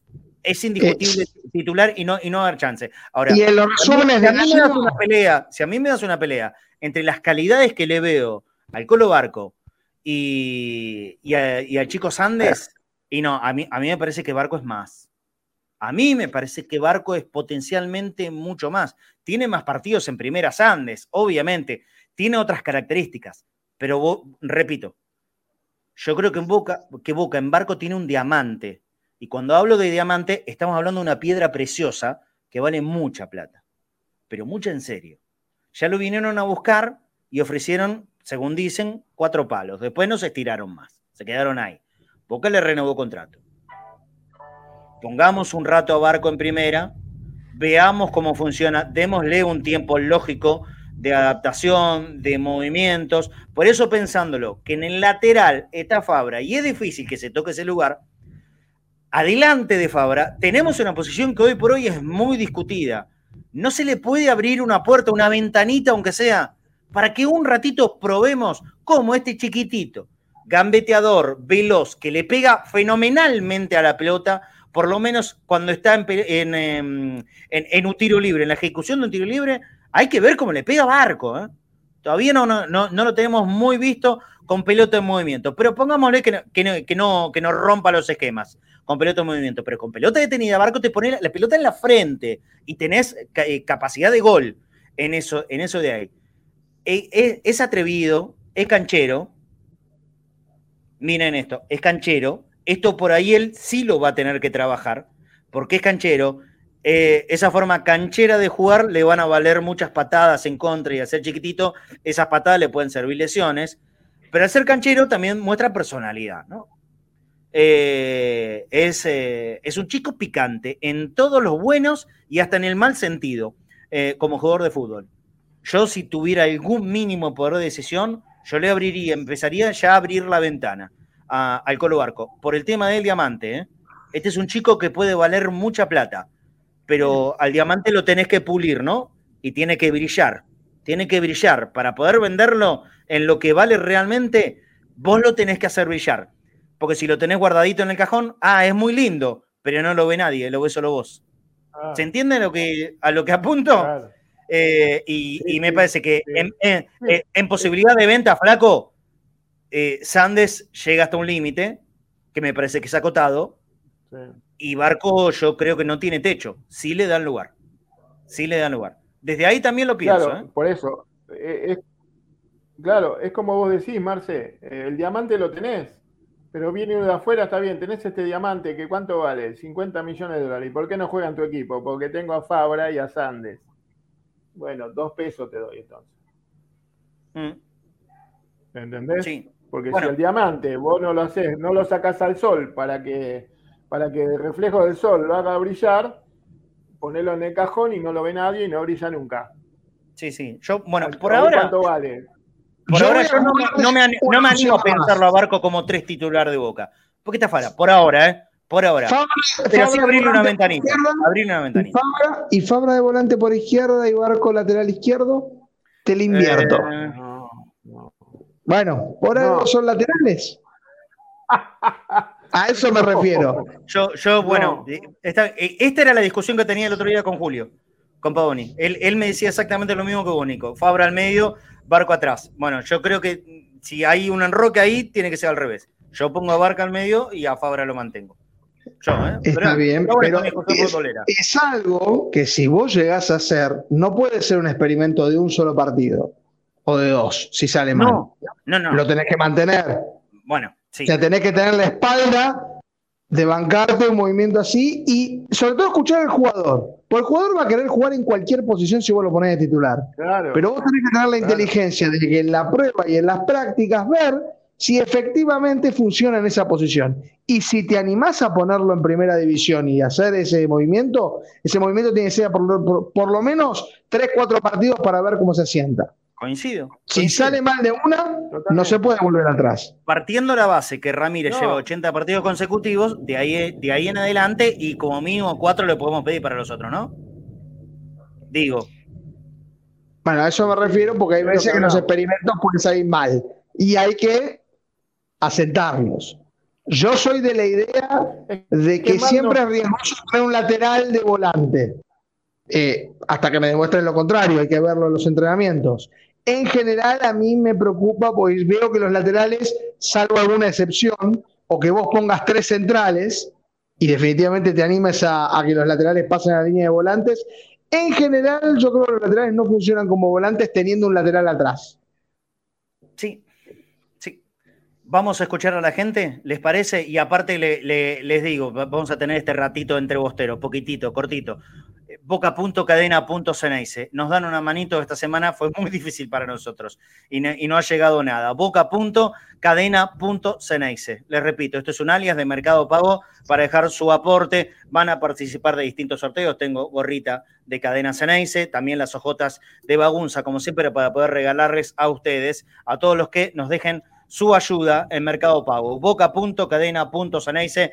Nos vamos para Córdoba un tanto secos ¿eh? Así que si nos pueden dejar una, una manito, de verdad que lo vamos a agradecer. Boca.cadena.ceneice, alias de Mercado Pago. ¿Quién puede ayudar? Boca.cadena.ceneice, si no, a través de PayPal. Acá, fíjate, el código QR que está en la pantalla, ahí lo escaneás con tu celular y te eh, lleva al link de, PayPal también para, para, poder darnos una ayudita. Hay mensajes de la gente, quien sea, eh, de, de donde nos esté escuchando, si te gusta esto que hacemos todos los días, y nos puedes dejar tu, ayuda para, el, para el laburo, para sostenerlo. Eh, dale, eso nomás. Vamos, vamos a escucharlos a ustedes, dale. Hola, Hapsid. Bueno, ¿qué pasó con el equipo mezcla de pibes, mezcla de suplentes para, para la Copa Argentina? ¿No habría que ponerlo ahí, a Barco? ¿No habría que probar a todos los pibes ahí? Sí, puede ser una buena oportunidad. Sí, sí, sí, sí, definitivamente, sí. Totalmente. Sí. Hola, buenas tardes, Marce, Flaco, Nico, conectados al mediodía, habla Damián de Casanova, para mi boca gana 1 a 0, esperemos que del medio arriba tenga movilidad el equipo, ¿no? Y busque el gol, que no dé el triunfo. Les mando un fuerte abrazo, chao. Abrazo. Hola muchachos de Cadena se habla Ignacio de Capital Federal. Bueno, yo creo que este partido tiene que ser un partido clave para los jugadores que están en debate todo el tiempo. Advíncula, Ramírez, Orsini. Eh, que si no actúan como corresponde este partido, yo creo que tienen que ser reemplazados. El técnico tiene que darse cuenta de eso. Eh, apelando a los jugadores que tiene suplente o bueno, mirando abajo, hay muchos chicos. Hola, renuevo el saludo, Marce, Flaco, Nico y también de Casanova. Eh, yo, Barco, no, no pongo posición natural. Si fuese un equipo consolidado que juega de memoria, por ahí improvisaría eh, que Barco juegue en el medio, pero como viene Boca, no, yo la verdad que no, no arriesgaría. Les mando un fuerte abrazo, chao. Hay que animarse. lo que estaba diciendo de los juveniles, está Belurtas, está Barco, está Cortés, está Rivero, Carrasco, Morales, eh, bueno, hay muchas opciones. El tema es que el técnico lo vea. Hola, buenas tardes. Darío Maluf de Mendoza. La verdad que me parte el alma de cómo se están desperdiciando los inferiores. Todos jugadores valiosísimos y mal aprovechados. Barcos, claro ejemplo. Tendría que estar a préstamo aunque sea de algún lado, ya que no se puede estar en primera en boca. Eh, y tantos jugadores que no, no están teniendo la oportunidad siendo que compramos jugadores mediocres y estos jugadores que son muy buenos pues, tendrían que estar jugando en primera. La esta dirigencia, todo mal. Abrazo. Hola Marci y equipo, soy Manuel de Verónica, estoy escuchando justamente lo de Barco, yo creo que le daría minutos, se los merece. Eh, porque creo que si no le das tiempo ahora se te va a terminar yendo, por eso creo que el contrato es tan corto. Mm, un jugador que no juega nunca no te va a extender el contrato por dos años. Más con la edad que tiene Barco y con la calidad que tiene él. Es chico todavía. Pero... Creo que, que, le van a tener que empezar a dar minutos porque si no el chico se va a terminar yendo porque quiere jugar. El tema es el potencial. El tema es el potencial. Vos podés tener 21 eh, años y, bueno, ya a esta altura, Barco creo que tiene 18 o a, poco de cumplir 19 años, es un pibito todavía, pero el potencial, ¿no? Y uno le ve a Barco cosas diferentes al resto. Si no, no se lo pediría con tanta insistencia. Barco es bueno donde va. Eh, Barco salió el mejor jugador del seleccionado argentino cuando fueron a jugar al torneo de la Alcudia, ¿se acuerdan? Este que, que dirigió Macherano. Y salió el mejor jugador del torneo y lo vemos jugar en la reserva de Boca y todos los que ven todos los partidos de la reserva te dicen, ¿quién fue el mejor Barco? Barco, Bray. Bray, Barco. Bueno, evidentemente eh, ahí hay una calidad diferente, una calidad superior a, lo de la media, que son todos muy buenos jugadores o buenos jugadores. Barco es un poquitito más. Entonces, de ahí viene la pregunta. Y por eso también eh, mi, insistencia. Yo, cuidado, eh, no confundirse que yo acá esté pidiendo titularidad en la primera para Barco. No, no estoy pidiendo titularidad. Estoy pidiendo que se le abra una ventana. Y si tenemos en, el lugar de Fabra, aunque a Flaco evidentemente no estoy de acuerdo, pues yo creo que eh, es así, no en el pensamiento mío, sino en el del cuerpo técnico. Fabra no se toca. Si Fabra no se toca y el puesto de barco es como número 3, pensémosle de una vuelta rosquita. Por características, ¿dónde también nos puede funcionar? ¿A dónde nos puede aportar como alternativa, aunque sea? Primero que empiece a ir al banco de los suplentes, que me parece que ya no sería un tema menor. Ya ahora, con contrato firmado, puede ir al banco de suplentes, tengámoslo, por las dudas. Por las dudas. Porque por ahí hay un partido que Fabra le pasa algo y necesitamos tener una impronta ofensiva desde el fondo. ¿Quién me va a dar más desde el fondo? ¿Barco o Sandes? Barco. ¿No es cierto? ¿Estaremos de acuerdo? Bueno, tengamos una alternativa. Empecemos a utilizarlo como alternativa. Y después por ahí, si se abre una ventanita en la mitad de la cancha, yo, yo lo, probaría. Probaría a ver qué onda. ¿Qué onda? Por supuesto, como dijo el, flaco, con ensayo previo. No puede ser una cosa hay que venga de la nada, ay, a ver, a ver cómo funcionas acá. No, no, tiene que haber un ensayo. Tiene que tener partidos abajo, que justamente de eso se trata, ¿no? las divisiones menores. Para poder ensayar, para poder probar a ver cómo funciona. Dale que sigue llegando un mensaje a la gente, una última tandita y nosotros ya cerramos el programa. Dale. Hola, buen mediodía, soy Juaco Yudica. Eh, nada, con respecto al equipo, yo eh, difiero, me gustaría que saquen a Ramírez y Orsini, pero más allá de eso, eh, la verdad que estoy un poco, me da un poco de bronca la gente que dice que se están tapando los pibes.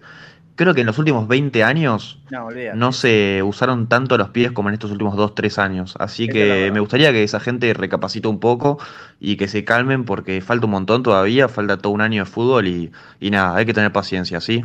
nada, un saludo. Primero, a uno le gustaría que todos los de acá de Jujuy. Yo creo que tenemos que ver, pasar a la historia, o sea, todos los cracks que salieron, el Kun Agüero, Riquelme, ¿a los cuántos años jugaron en primera? A los 16, 17 años. Si no, se te lo van a los 19, 20 y no lo aprovechas nada. Gracias. Gracias. Buen día, Marce, Flaco Martín, de Así aclaramos. El Kun Agüero es verdad, debutó creo que a los 16. A los 15 o a los 15 el uso de debutar Ruggeri. Para no es que quedó de titular de una. ¿eh? Román, Román, es más fabuloso jugador que yo vi en una cancha, y para muchos el más grande de toda la historia de Boca. Román tuvo, debutó en el año 96 con Bilardo. 96 contra Unión, 2 a 0. Sí, 96, un ratito el 96. 97, 98, mediados del 98, es cuando Bianchi lo agarra y dice, vení Román, eh, voy a hacer una eh, ¿Mm? Con Bilardo jugaba y con Beira, por obvias razones, porque quien jugaba en su posición, eh, Sí, sí. porque lo, puso, a volantear, jugaba, como un volante por la derecha. Igual, Román la rompía donde jugara. Eh, pero no, no, era un jugador que, tenía mucha continuidad. nosotros a Riquelme le veíamos y decía, yo qué bueno es este pibe, este pibe la rompe todo, este es bueno en serio, este es bueno en serio, pero no era un jugador titular indiscutido, para nada. Estaba Maradona, estaba la torre. De hecho, a quien decían que la rompía y la rompía era el Leche y la Paglia. El Leche y la Paglia, exactamente. Sí, que siempre fue que era él, que era mejor que Riquelme. Llegó con mejores referencias que Román el Leche y la Paglia. Lo conocíamos un poco más de las selecciones juveniles a la Paglia que a Riquelme. Después Riquelme rompió todo. Riquelme rompió absolutamente todo. Pero Riquelme empieza a, a tener una evolución y todo para arriba, todo para arriba a partir del año 99. Incluso en el primer Boca de Bianchi, en el campeón invicto, en el primer Boca de Bianchi, Román era un jugador importante, pero no era la figura. Las figuras del primer campeón de Bianchi fueron Guillermo y Palermo. Guillermo y, en el segundo campeonato, cuando Riquelme comienza a tener más influencia todavía. En el 99 ya empieza a ser Riquelme. En el 2000 ya para mí era el mejor jugador del mundo. Riquelme en el 2000 era el mejor jugador, no de Boca, era el mejor jugador del mundo, incluso por sobre, por sobre Zidane. Ese era mi pensamiento allá en el año 2000. En el año 2000. Pero entonces estamos hablando del 96 al 2000. Cuatro años. Cuatro años. Yo creo que hoy eh, los procesos a ver, en la ansiedad pretenden adelantarse mucho. Y yo no soy de aquellos que concuerde con, por ejemplo, dijo el negro Ibarra el otro día, hay que llevarle a poco a los pibes. No, no, una cosa es llevarle a poco y otra cosa es exigir que vayan todos los pibes juntos. Ah, perdón, estamos hablando de jugar de a poco a un juego que ya tiene 25 partidos en primera división. No estamos hablando de jugadores que jugaron dos partidos, tres partidos cuando vos ya tenés 50 partidos en primera división, sí, ya, no de poco nada. Que es el caso de Ceballos, que ya llega a los 50. Sí, Ceballos, Langoni está cerca. Langoni Medina, 95. Medina, Varela, ya bueno, Varela ni hablar. Eh, Medina tenía, más, tenía más, partidos que Varela. ¿Cuál es el problema en esto? ¿Cuál es el problema en lo de casi siempre? Los extremos. No nos vayamos, no nos vayamos para un lugar o para el otro. Mantengamos una línea eh, de no, no de medianía, de, tratar de equilibrar, de equilibrar lo, las opiniones. No nos podemos. No, no que, esta dirigencia no le va a dar oportunidad a los pibes? ¿Qué estamos diciendo? ¿Cómo que esta dirigencia? No todos los jugadores llegan. Como nunca en la vida. Nunca ocurrió. Como nunca en la vida se le da oportunidad a los pibes. Ahora, después, hay algunos que evidentemente están por encima de los que hoy se elige como titular, ahí te doy flaco, están por encima y no tienen, no tienen el lugar para jugar. Bueno, ahí sí, lo decimos. Dale, flaco.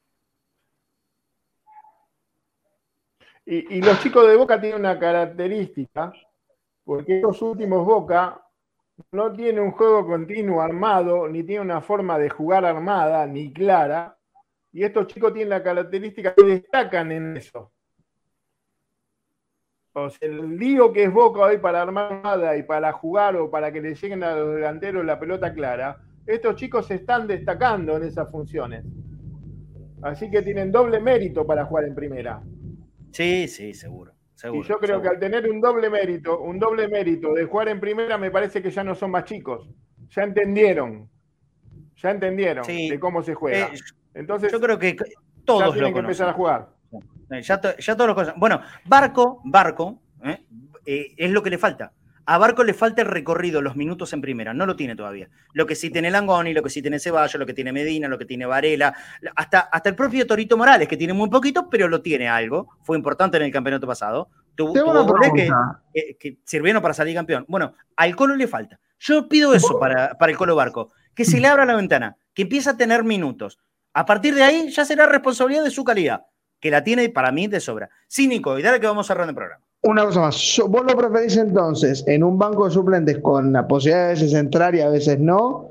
O que tenga la continuidad que viene teniendo en reserva ahora que sea. Que tenga el proceso lógico. Si tiene que empezar en el banco de suplentes y que se abra un par de minutos, que empiece en el banco de suplentes, no me parecería mal. Pero que esté, que esté ahí. Bien. Yo, creo que no va a faltar mucho para eso. ¿eh? Creo que no va a faltar mucho. Veremos, veremos qué es lo que pasa. lo que pasa, Nico, que también, perdona, Marce, pero lo que pasa, Nico, que si vos lo tenés en el banco suplente a Barco, tenés un montón de características en el banco que podés usar. Eso. Sí. ¿Entendés? Tenés más características las que tiene Sande, porque puede tener un tiro libre, lo puede patear un tiro libre, la proyección, tira a los centros, hace buenas diagonales, patea el arco. Ya, cinco detalles como para que juegue y que vos tengas una opción en el banco ¿Qué otro jugador? Yo lo que decía, la opción en el banco puede hacer que juegue menos de lo que puede jugar en reserva, a eso me refería, no, no a que no tenga la posibilidad. Cuando uno es suplente, eh, entran cuatro, cinco, y a veces no entra la opción de barco. Eh, por eso yo lo decía que a lo mejor la continuidad en reserva le haga mejor que estar de suplente. Sí. Claro, pero está lo que pasa que vos, vos estás en primera y ya tenés con el jugador de primera, no tenés el mismo choque. con el jugador de reserva. Entiendo, entiendo ese. el de primera pone, que saca con la mano, te pone el culito y tiene otras hmm. posibilidades. ¿Entendés? El roce es fundamental. Entonces vos tenés que empezar a entrenar con primera y entrenar con primera para saber cómo se maneja el cuerpo eh, jugando en primera, que es distinto a cómo juegas en reserva y cómo juegas en la cuarta. Seguro. Perfecto. Y después sí, ahí lo vas poniendo, dale, vení Barco y jugamos contra, no sé, Copa Argentina, dale, jugá. Y así que vayan jugando cuando sabes que están preparados. Nunca. Tu año no jugó nunca en primera, siempre tuvo a préstamo. ¿Para qué va a volver a Boca? Vamos a traer a Boca de Europa. Y después bueno, por ahora es un deseo. Europa en cualquier equipo. Por ahora es un deseo. Ojalá que, en, poquito tiempo se convierta en una realidad de poder verlo al Colito Barco en la primera boca. Yo tengo que cerrar el programa, pero bueno, eh, gracias a Pablo Martín Villa Larroudet, que nos dejó su ayuda. Gracias, Pablo. Muchísimas gracias. En boca.cadena.ceneice. Y como hizo Pablo, los invito a quienes nos puedan dar una manito eh, para seguir con estos programas eh, todos los días como hacemos ahora. Yo ya les dije, ¿no? Eh, en, una, en una primera o segunda semana de marzo me voy a tomar un descansito de tres días o dos días, vamos a ver. Y, va a estar Nico, va a estar Flaco con, la continuidad del programa eh, esos días que no, que no esté yo. si nos pueden dar una manito, boca.cadena.cenaiza, si no, por, por PayPal como, siempre le ponemos. Boca.cadena.ceneice. Gracias, Pablo, y obviamente que, te voy a anotar para próximo sorteo de Entrebosteros. Eh, como hoy no tenemos Entrebosteros, bueno, vamos a hacer algo, nos quedan 20 minutos para las 3 de la tarde, si los chicos de control no se enojan ni, ni se calientan, vamos a hacer programa hasta las 3, ¿sí? Y, compartimos los mensajes de, la gente que, va llegando. A las 3 Estamos pidiendo la milanesa por las dudas. Dale, dale, sí, llama a la pisanesa.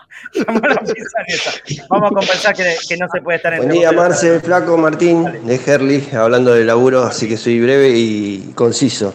Yo sé que le pasa a los hinchas de Boca a veces cuando exigen tanto en la tercera fecha de campeonato. Nosotros tuvimos 11, yo tengo 45 años, tuvimos 11 años sin verlo campeón a Boca. Y no estábamos así de exigentes a la tercera fecha, digamos. Era, era, era una locura cuando, cuando jugaba Boca. Salga quien salga. No estábamos tan pendientes de quién iba. Creo que esto es, debido al periodismo, a todo lo que se informa 24 horas, porque de algo hay que hablar y siempre se habla del, único grande. Así que nada, muchachos, tranquilidad, tranquilidad que a Barco sabemos todo lo que, el potencial que tiene Barco, pero está un jugador que se asentó durante seis años en la primera de Boca, ya sabemos la calidad que tiene Fabra, así que paciencia, muchachos, tranquilidad. Para mí es generacional el tema. Abrazo, Marce. Abrazo, amigo, gracias. Bueno, pero es lógico lo que, lo que quiere Fabra, lo que quiere Marco. Quiere jugar, ve el potencial, ve que adelante realmente tiene un tipo que no sabe marcar, perdonen, ¿no? Pero Fabra es un cono y, y está siempre mal físicamente, no vuelve nunca. Y vos jugás en la reserva, la rompes en la reserva. Vas al juvenil y la rompes. Y ni siquiera te ponen una vez. Y yo me voy, obvio. Si lo pienso como él, me voy. Es increíble que se siga discutiendo si Barco tiene que jugar. Estuvimos a minutos de que se vaya de no verlo nunca con la camiseta. Hay que ponerlo al pibe, que entre a la cancha, que la gente lo aplauda, que lo ovacione, que se quiera quedar. Vamos a mimarlo. Ya sé que es rebelde que, la camiseta es más importante, se entiende todo eso. Pero si vos tenés un crack, o posible crack, porque después hay que verlo, eh, hay que darle oportunidad. Todos los hinchas los queremos, todos los hinchas los queremos, todos los hinchas los queremos ver. saludo, Ricardo de Gualeguaychú, para toda la banda del chat Ceneice de Cadena. Abrazo, Ricardo. Un abrazo. Hola a todos los chicos de Cadena, buen día. Buen día, Marcelo, buen día a todos. Todo el equipo para mí tiene que ser el mismo momento que viene estando, con uno o dos cambios y nada más. La línea de cuatro tiene que seguir, Varela tiene que seguir siendo el 5. Los que están flojos son Ramírez y Paul Fernández. Ramírez hace el año pasado que, que me cansó. de que no rinda. yo me cansé de Ramírez el año pasado y yo siempre lo banqué a Ramírez. Siempre lo aguanté, lo aguanté, lo aguanté, porque yo coincido con Riquelme en que, en que es un jugador diferente, que te puede romper línea, que te puede dar algo ahí, pero, pero no lo hace nunca. Entonces, no, si va a ser tan esporádico, tiene que salir. Y Paul está en la misma. Paul tampoco está rindiendo. Siento que por el lado derecho Boca necesita algo más. Que no te dé lo a vínculo porque no sube nunca y no te le da Paul porque no, no, no te llega al área, pero no, no, no te hace un desborde, no te manda un centro. Para mí el problema está en la mitad Hola, buenas, buen mediodía, buenas tardes, querido Marce, Nico, flaco, flaco como yo. Este, acá habla Juan José Arce de Mendoza. Ah, muy, muy tranquilo, esperando el partido. No me gusta el 11, ¿eh? No me gusta que juegue el muerto cine otra vez. Que no le hace un gol al arcoíris, pero bueno, a bancar la boca y ojalá ganemos. Un abrazo grande, muchachos. Abrazo, Juan. Boca va a ganar mañana. Boca va a ganar mañana. Vas a ver. Hasta ahí llegamos con los mensajitos. A ver, me, me llega algo en, eh, en, la línea de oyentes. Eh, eh, no, veo el nombre, pero muchas gracias. Me parece que es lo de Pablo. No sé, no veo el nombre acá. me dice, perdón, no, Gastón Pisi de Marco Juárez, Córdoba. no, qué perdón. Gracias, no, ningún perdón. Gracias, Marcos, que, dejó también su ayuda en, en Mercado Pago, entiendo. Muchísimas gracias a vos, Gastón Pisi de Marcos Juárez, Córdoba. No, está loco, qué perdón. Eh, nosotros te agradecemos por la ayuda. Eh, no, no, saben que acá no, no hay monto mínimo en absoluto. Es lo que puedan ustedes. Lo que puedan Parada obligada, Marcos Juárez, para los que vayan por la ruta 9 de Santiago del Estero, que va a ser a futuro. Es muy lindo lugar para parar, sobre todo para comer, lo hemos hecho en algún momento. sí, muy linda ciudad. Si mal no recuerdo, esa, antes de hacer la subida a la montaña, la ciudad que uno para antes es Marco Juárez. antes no, no, eh, no, soy un enorme conocedor, no, no soy un gran viajado, ni mucho menos. Yo cuando más estoy viajando en mi vida son en, estos tiempos. Eh, pero el Córdoba, bueno, conozco Córdoba capital, es hermosa. La ciudad de Córdoba es... Eh, que tiene el río Suquía en el medio. Ah, es increíble. La, ciudad noche cordobesa es muy increíble, para ver el río. Una movida de loco. Eh, Mendoza ni hablar. yo se, lo digo siempre a mis compañeros cuando, voy con, con, Gus Pereira, si, si, tuviera que elegir un lugar para vivir, eh, que es lo más parecido a Buenos Aires, yo soy un bicho de ciudad, eh, sépanlo. la ciudad de Mendoza, bueno, pero agarro como loco si, si tuviera que. Bueno, hablamos de Gimnasia de Mendoza, Independiente Rivadavia, todos esos estadios están metidos dentro del Parque San Martín, que es un parque enorme. Mendoza es. recorrer, vinos. Mendoza es una ciudad que tiene todo, tiene absolutamente todo, pero con la tranquilidad de una ciudad de provincia. ¿eh? Esa es la gran diferencia que tiene con Buenos Aires. Tiene casi todo lo que hay en Buenos Aires, pero tranquilidad, cosa que en Buenos Aires no existe esa palabra. Eh, y Córdoba también. Córdoba, Córdoba, conozco la falda, la falda es hermoso, conozco Carlos Paz, es hermoso. Eh, ¿qué, otras partes fuimos últimamente? Bueno, en Chocruz, pegando a Carlos Paz es un muy lindo lugar también. Eh, donde se hace el cosquín, la pucha, que no me sale. ¿En dónde? en, Jesús María. En no, Jesús María no. no. ¿cuál, es la, ciudad que se hace el cosquín rock? Por el amor de ah, Dios, que no me acuerdo. Cosquín, no, pero el cosquín rock, ¿eh? No el, el, de la, el de la Doma es Jesús María. Es el Festival de la Doma creo que es en Jesús María, si mal no, me pero Yo hablo del Cosquín Rock, Nico. Cosquín Rock. ¿Es una ciudad, ¿Cosquín es una ciudad como tal? Sí, sí, sí, sí, pero no se hace en la ciudad de Cosquín. ah, no, no, ahí ya hay tanto sé. Ay, la memoria, la senilidad me, me tiene muy mal. Bueno, no me acuerdo. Es, es, también ese lugar es muy lindo. A ver, me, me, me Dania Cornero, que siempre es mi salvador. Y Valle tiene los nombres. Valle de Punilla, ahí se hace Cosquín Rock siempre que yo lo tengo que tener acá como un secretario personal, a Daniel Cornero, para me acordar de todo lo que yo no me acuerdo, de nada nunca. No me acuerdo de nombres, no me acuerdo de fechas, no me acuerdo de cifras, tampoco me acuerdo de ciudades. El Alzheimer. Villa General Belgrano es un muy lindo lugar también. No, en Cosquín Rock se hace, en Cosquín, dice Auxielo. No, no, ahí está, en Valle de Punilla. En Valle de Punilla, Auxielo. Eh, eh, el del folclore se hace en Cosquín, propiamente dicho. Claro, claro. Ese sí. Ahí. Bueno, eh, son todas ciudades. Eh, la, otra que es una ciudad también eh, muy linda, Villa. No, no Villa, General Belgrano. Villa General Belgrano. las casitas. Ah, yo fui a, ese lugar cuando Silvio era muy chiquito, una locura de lindo. Córdoba es hermosa. Córdoba es hermoso. Bueno, nosotros nos vamos para allá en un ratito. Córdoba linda Santa María de Punilla. Córdoba Sí, linda y Chocruz, y Chocruz es un lugar muy lindo cercano a Villa Carlos Paz, que he ido un par de veces. Para ¿Sabés los que buscan más conocer? tranquilidad. Me Es un muy conocer. lindo lugar. Y ojalá que No sé Copa Argentina. yo iba en los 90.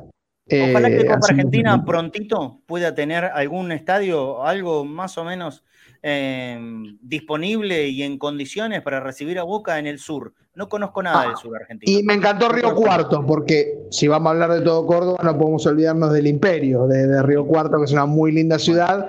Eh, camino a Merlo, en San Luis, que, que un amigo siempre nos recibía ahí cuando, cuando íbamos. Así que No, no hay un estadio, no hay un estadio por alguna provincia del sur argentino que, que pueda recibir Copa Argentina.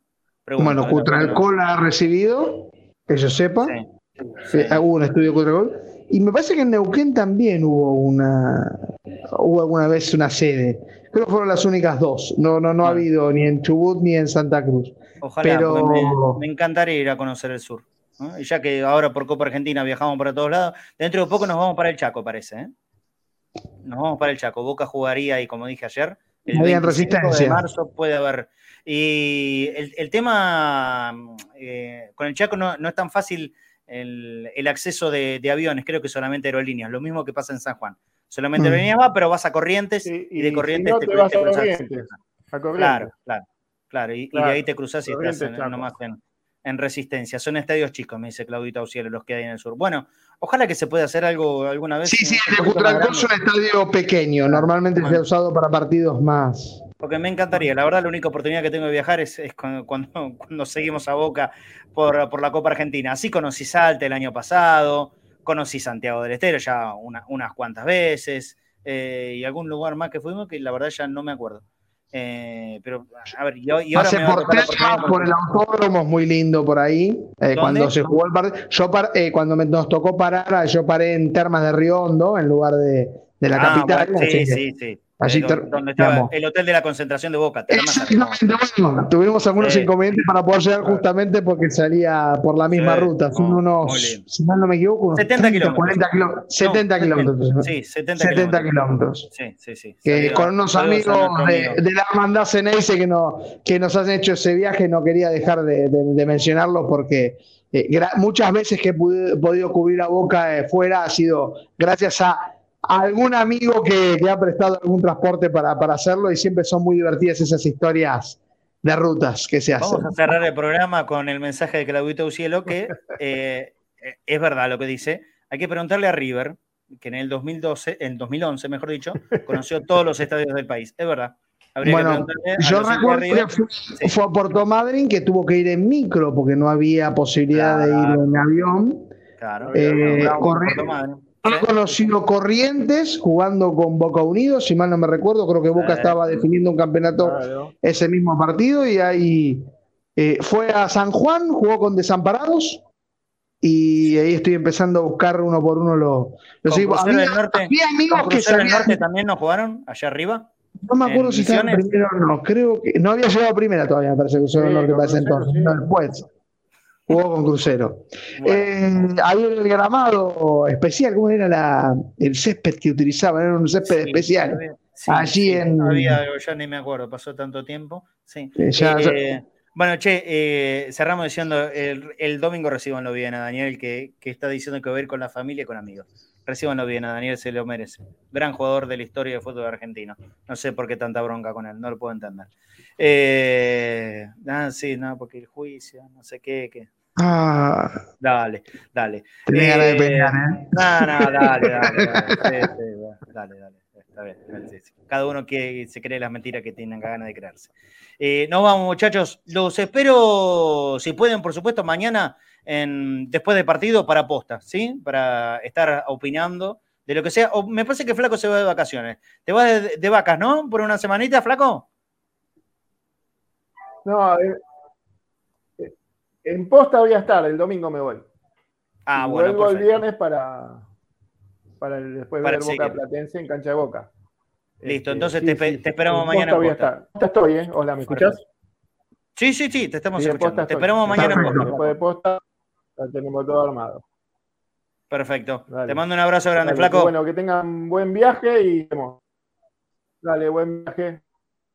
Gracias, Flaquito. Bueno, Nico, lo mismo para vos. Te esperamos eh, en posta mañana después del partido. Nosotros cuando, cuando termina vamos a hacer un breve comentario final. Y le vamos breve porque termina tarde, once y media va a ser larga en, la noche de sábado. Entre que desarmamos, salimos del estadio, vamos a buscar el auto estaremos saliendo de la cancha cerquita de la una de la mañana, seguro. Segurísimo. Yo me acuerdo, hay una anécdota hermosa saliendo del chato. Yo no tenía auto, yo tenía que tomarme un, un colectivo de allá y es en las afueras de Córdoba. No, ah, no, no, eh, a ver, preguntas, por tu tono obviamente se dan cuenta que no sos de la zona.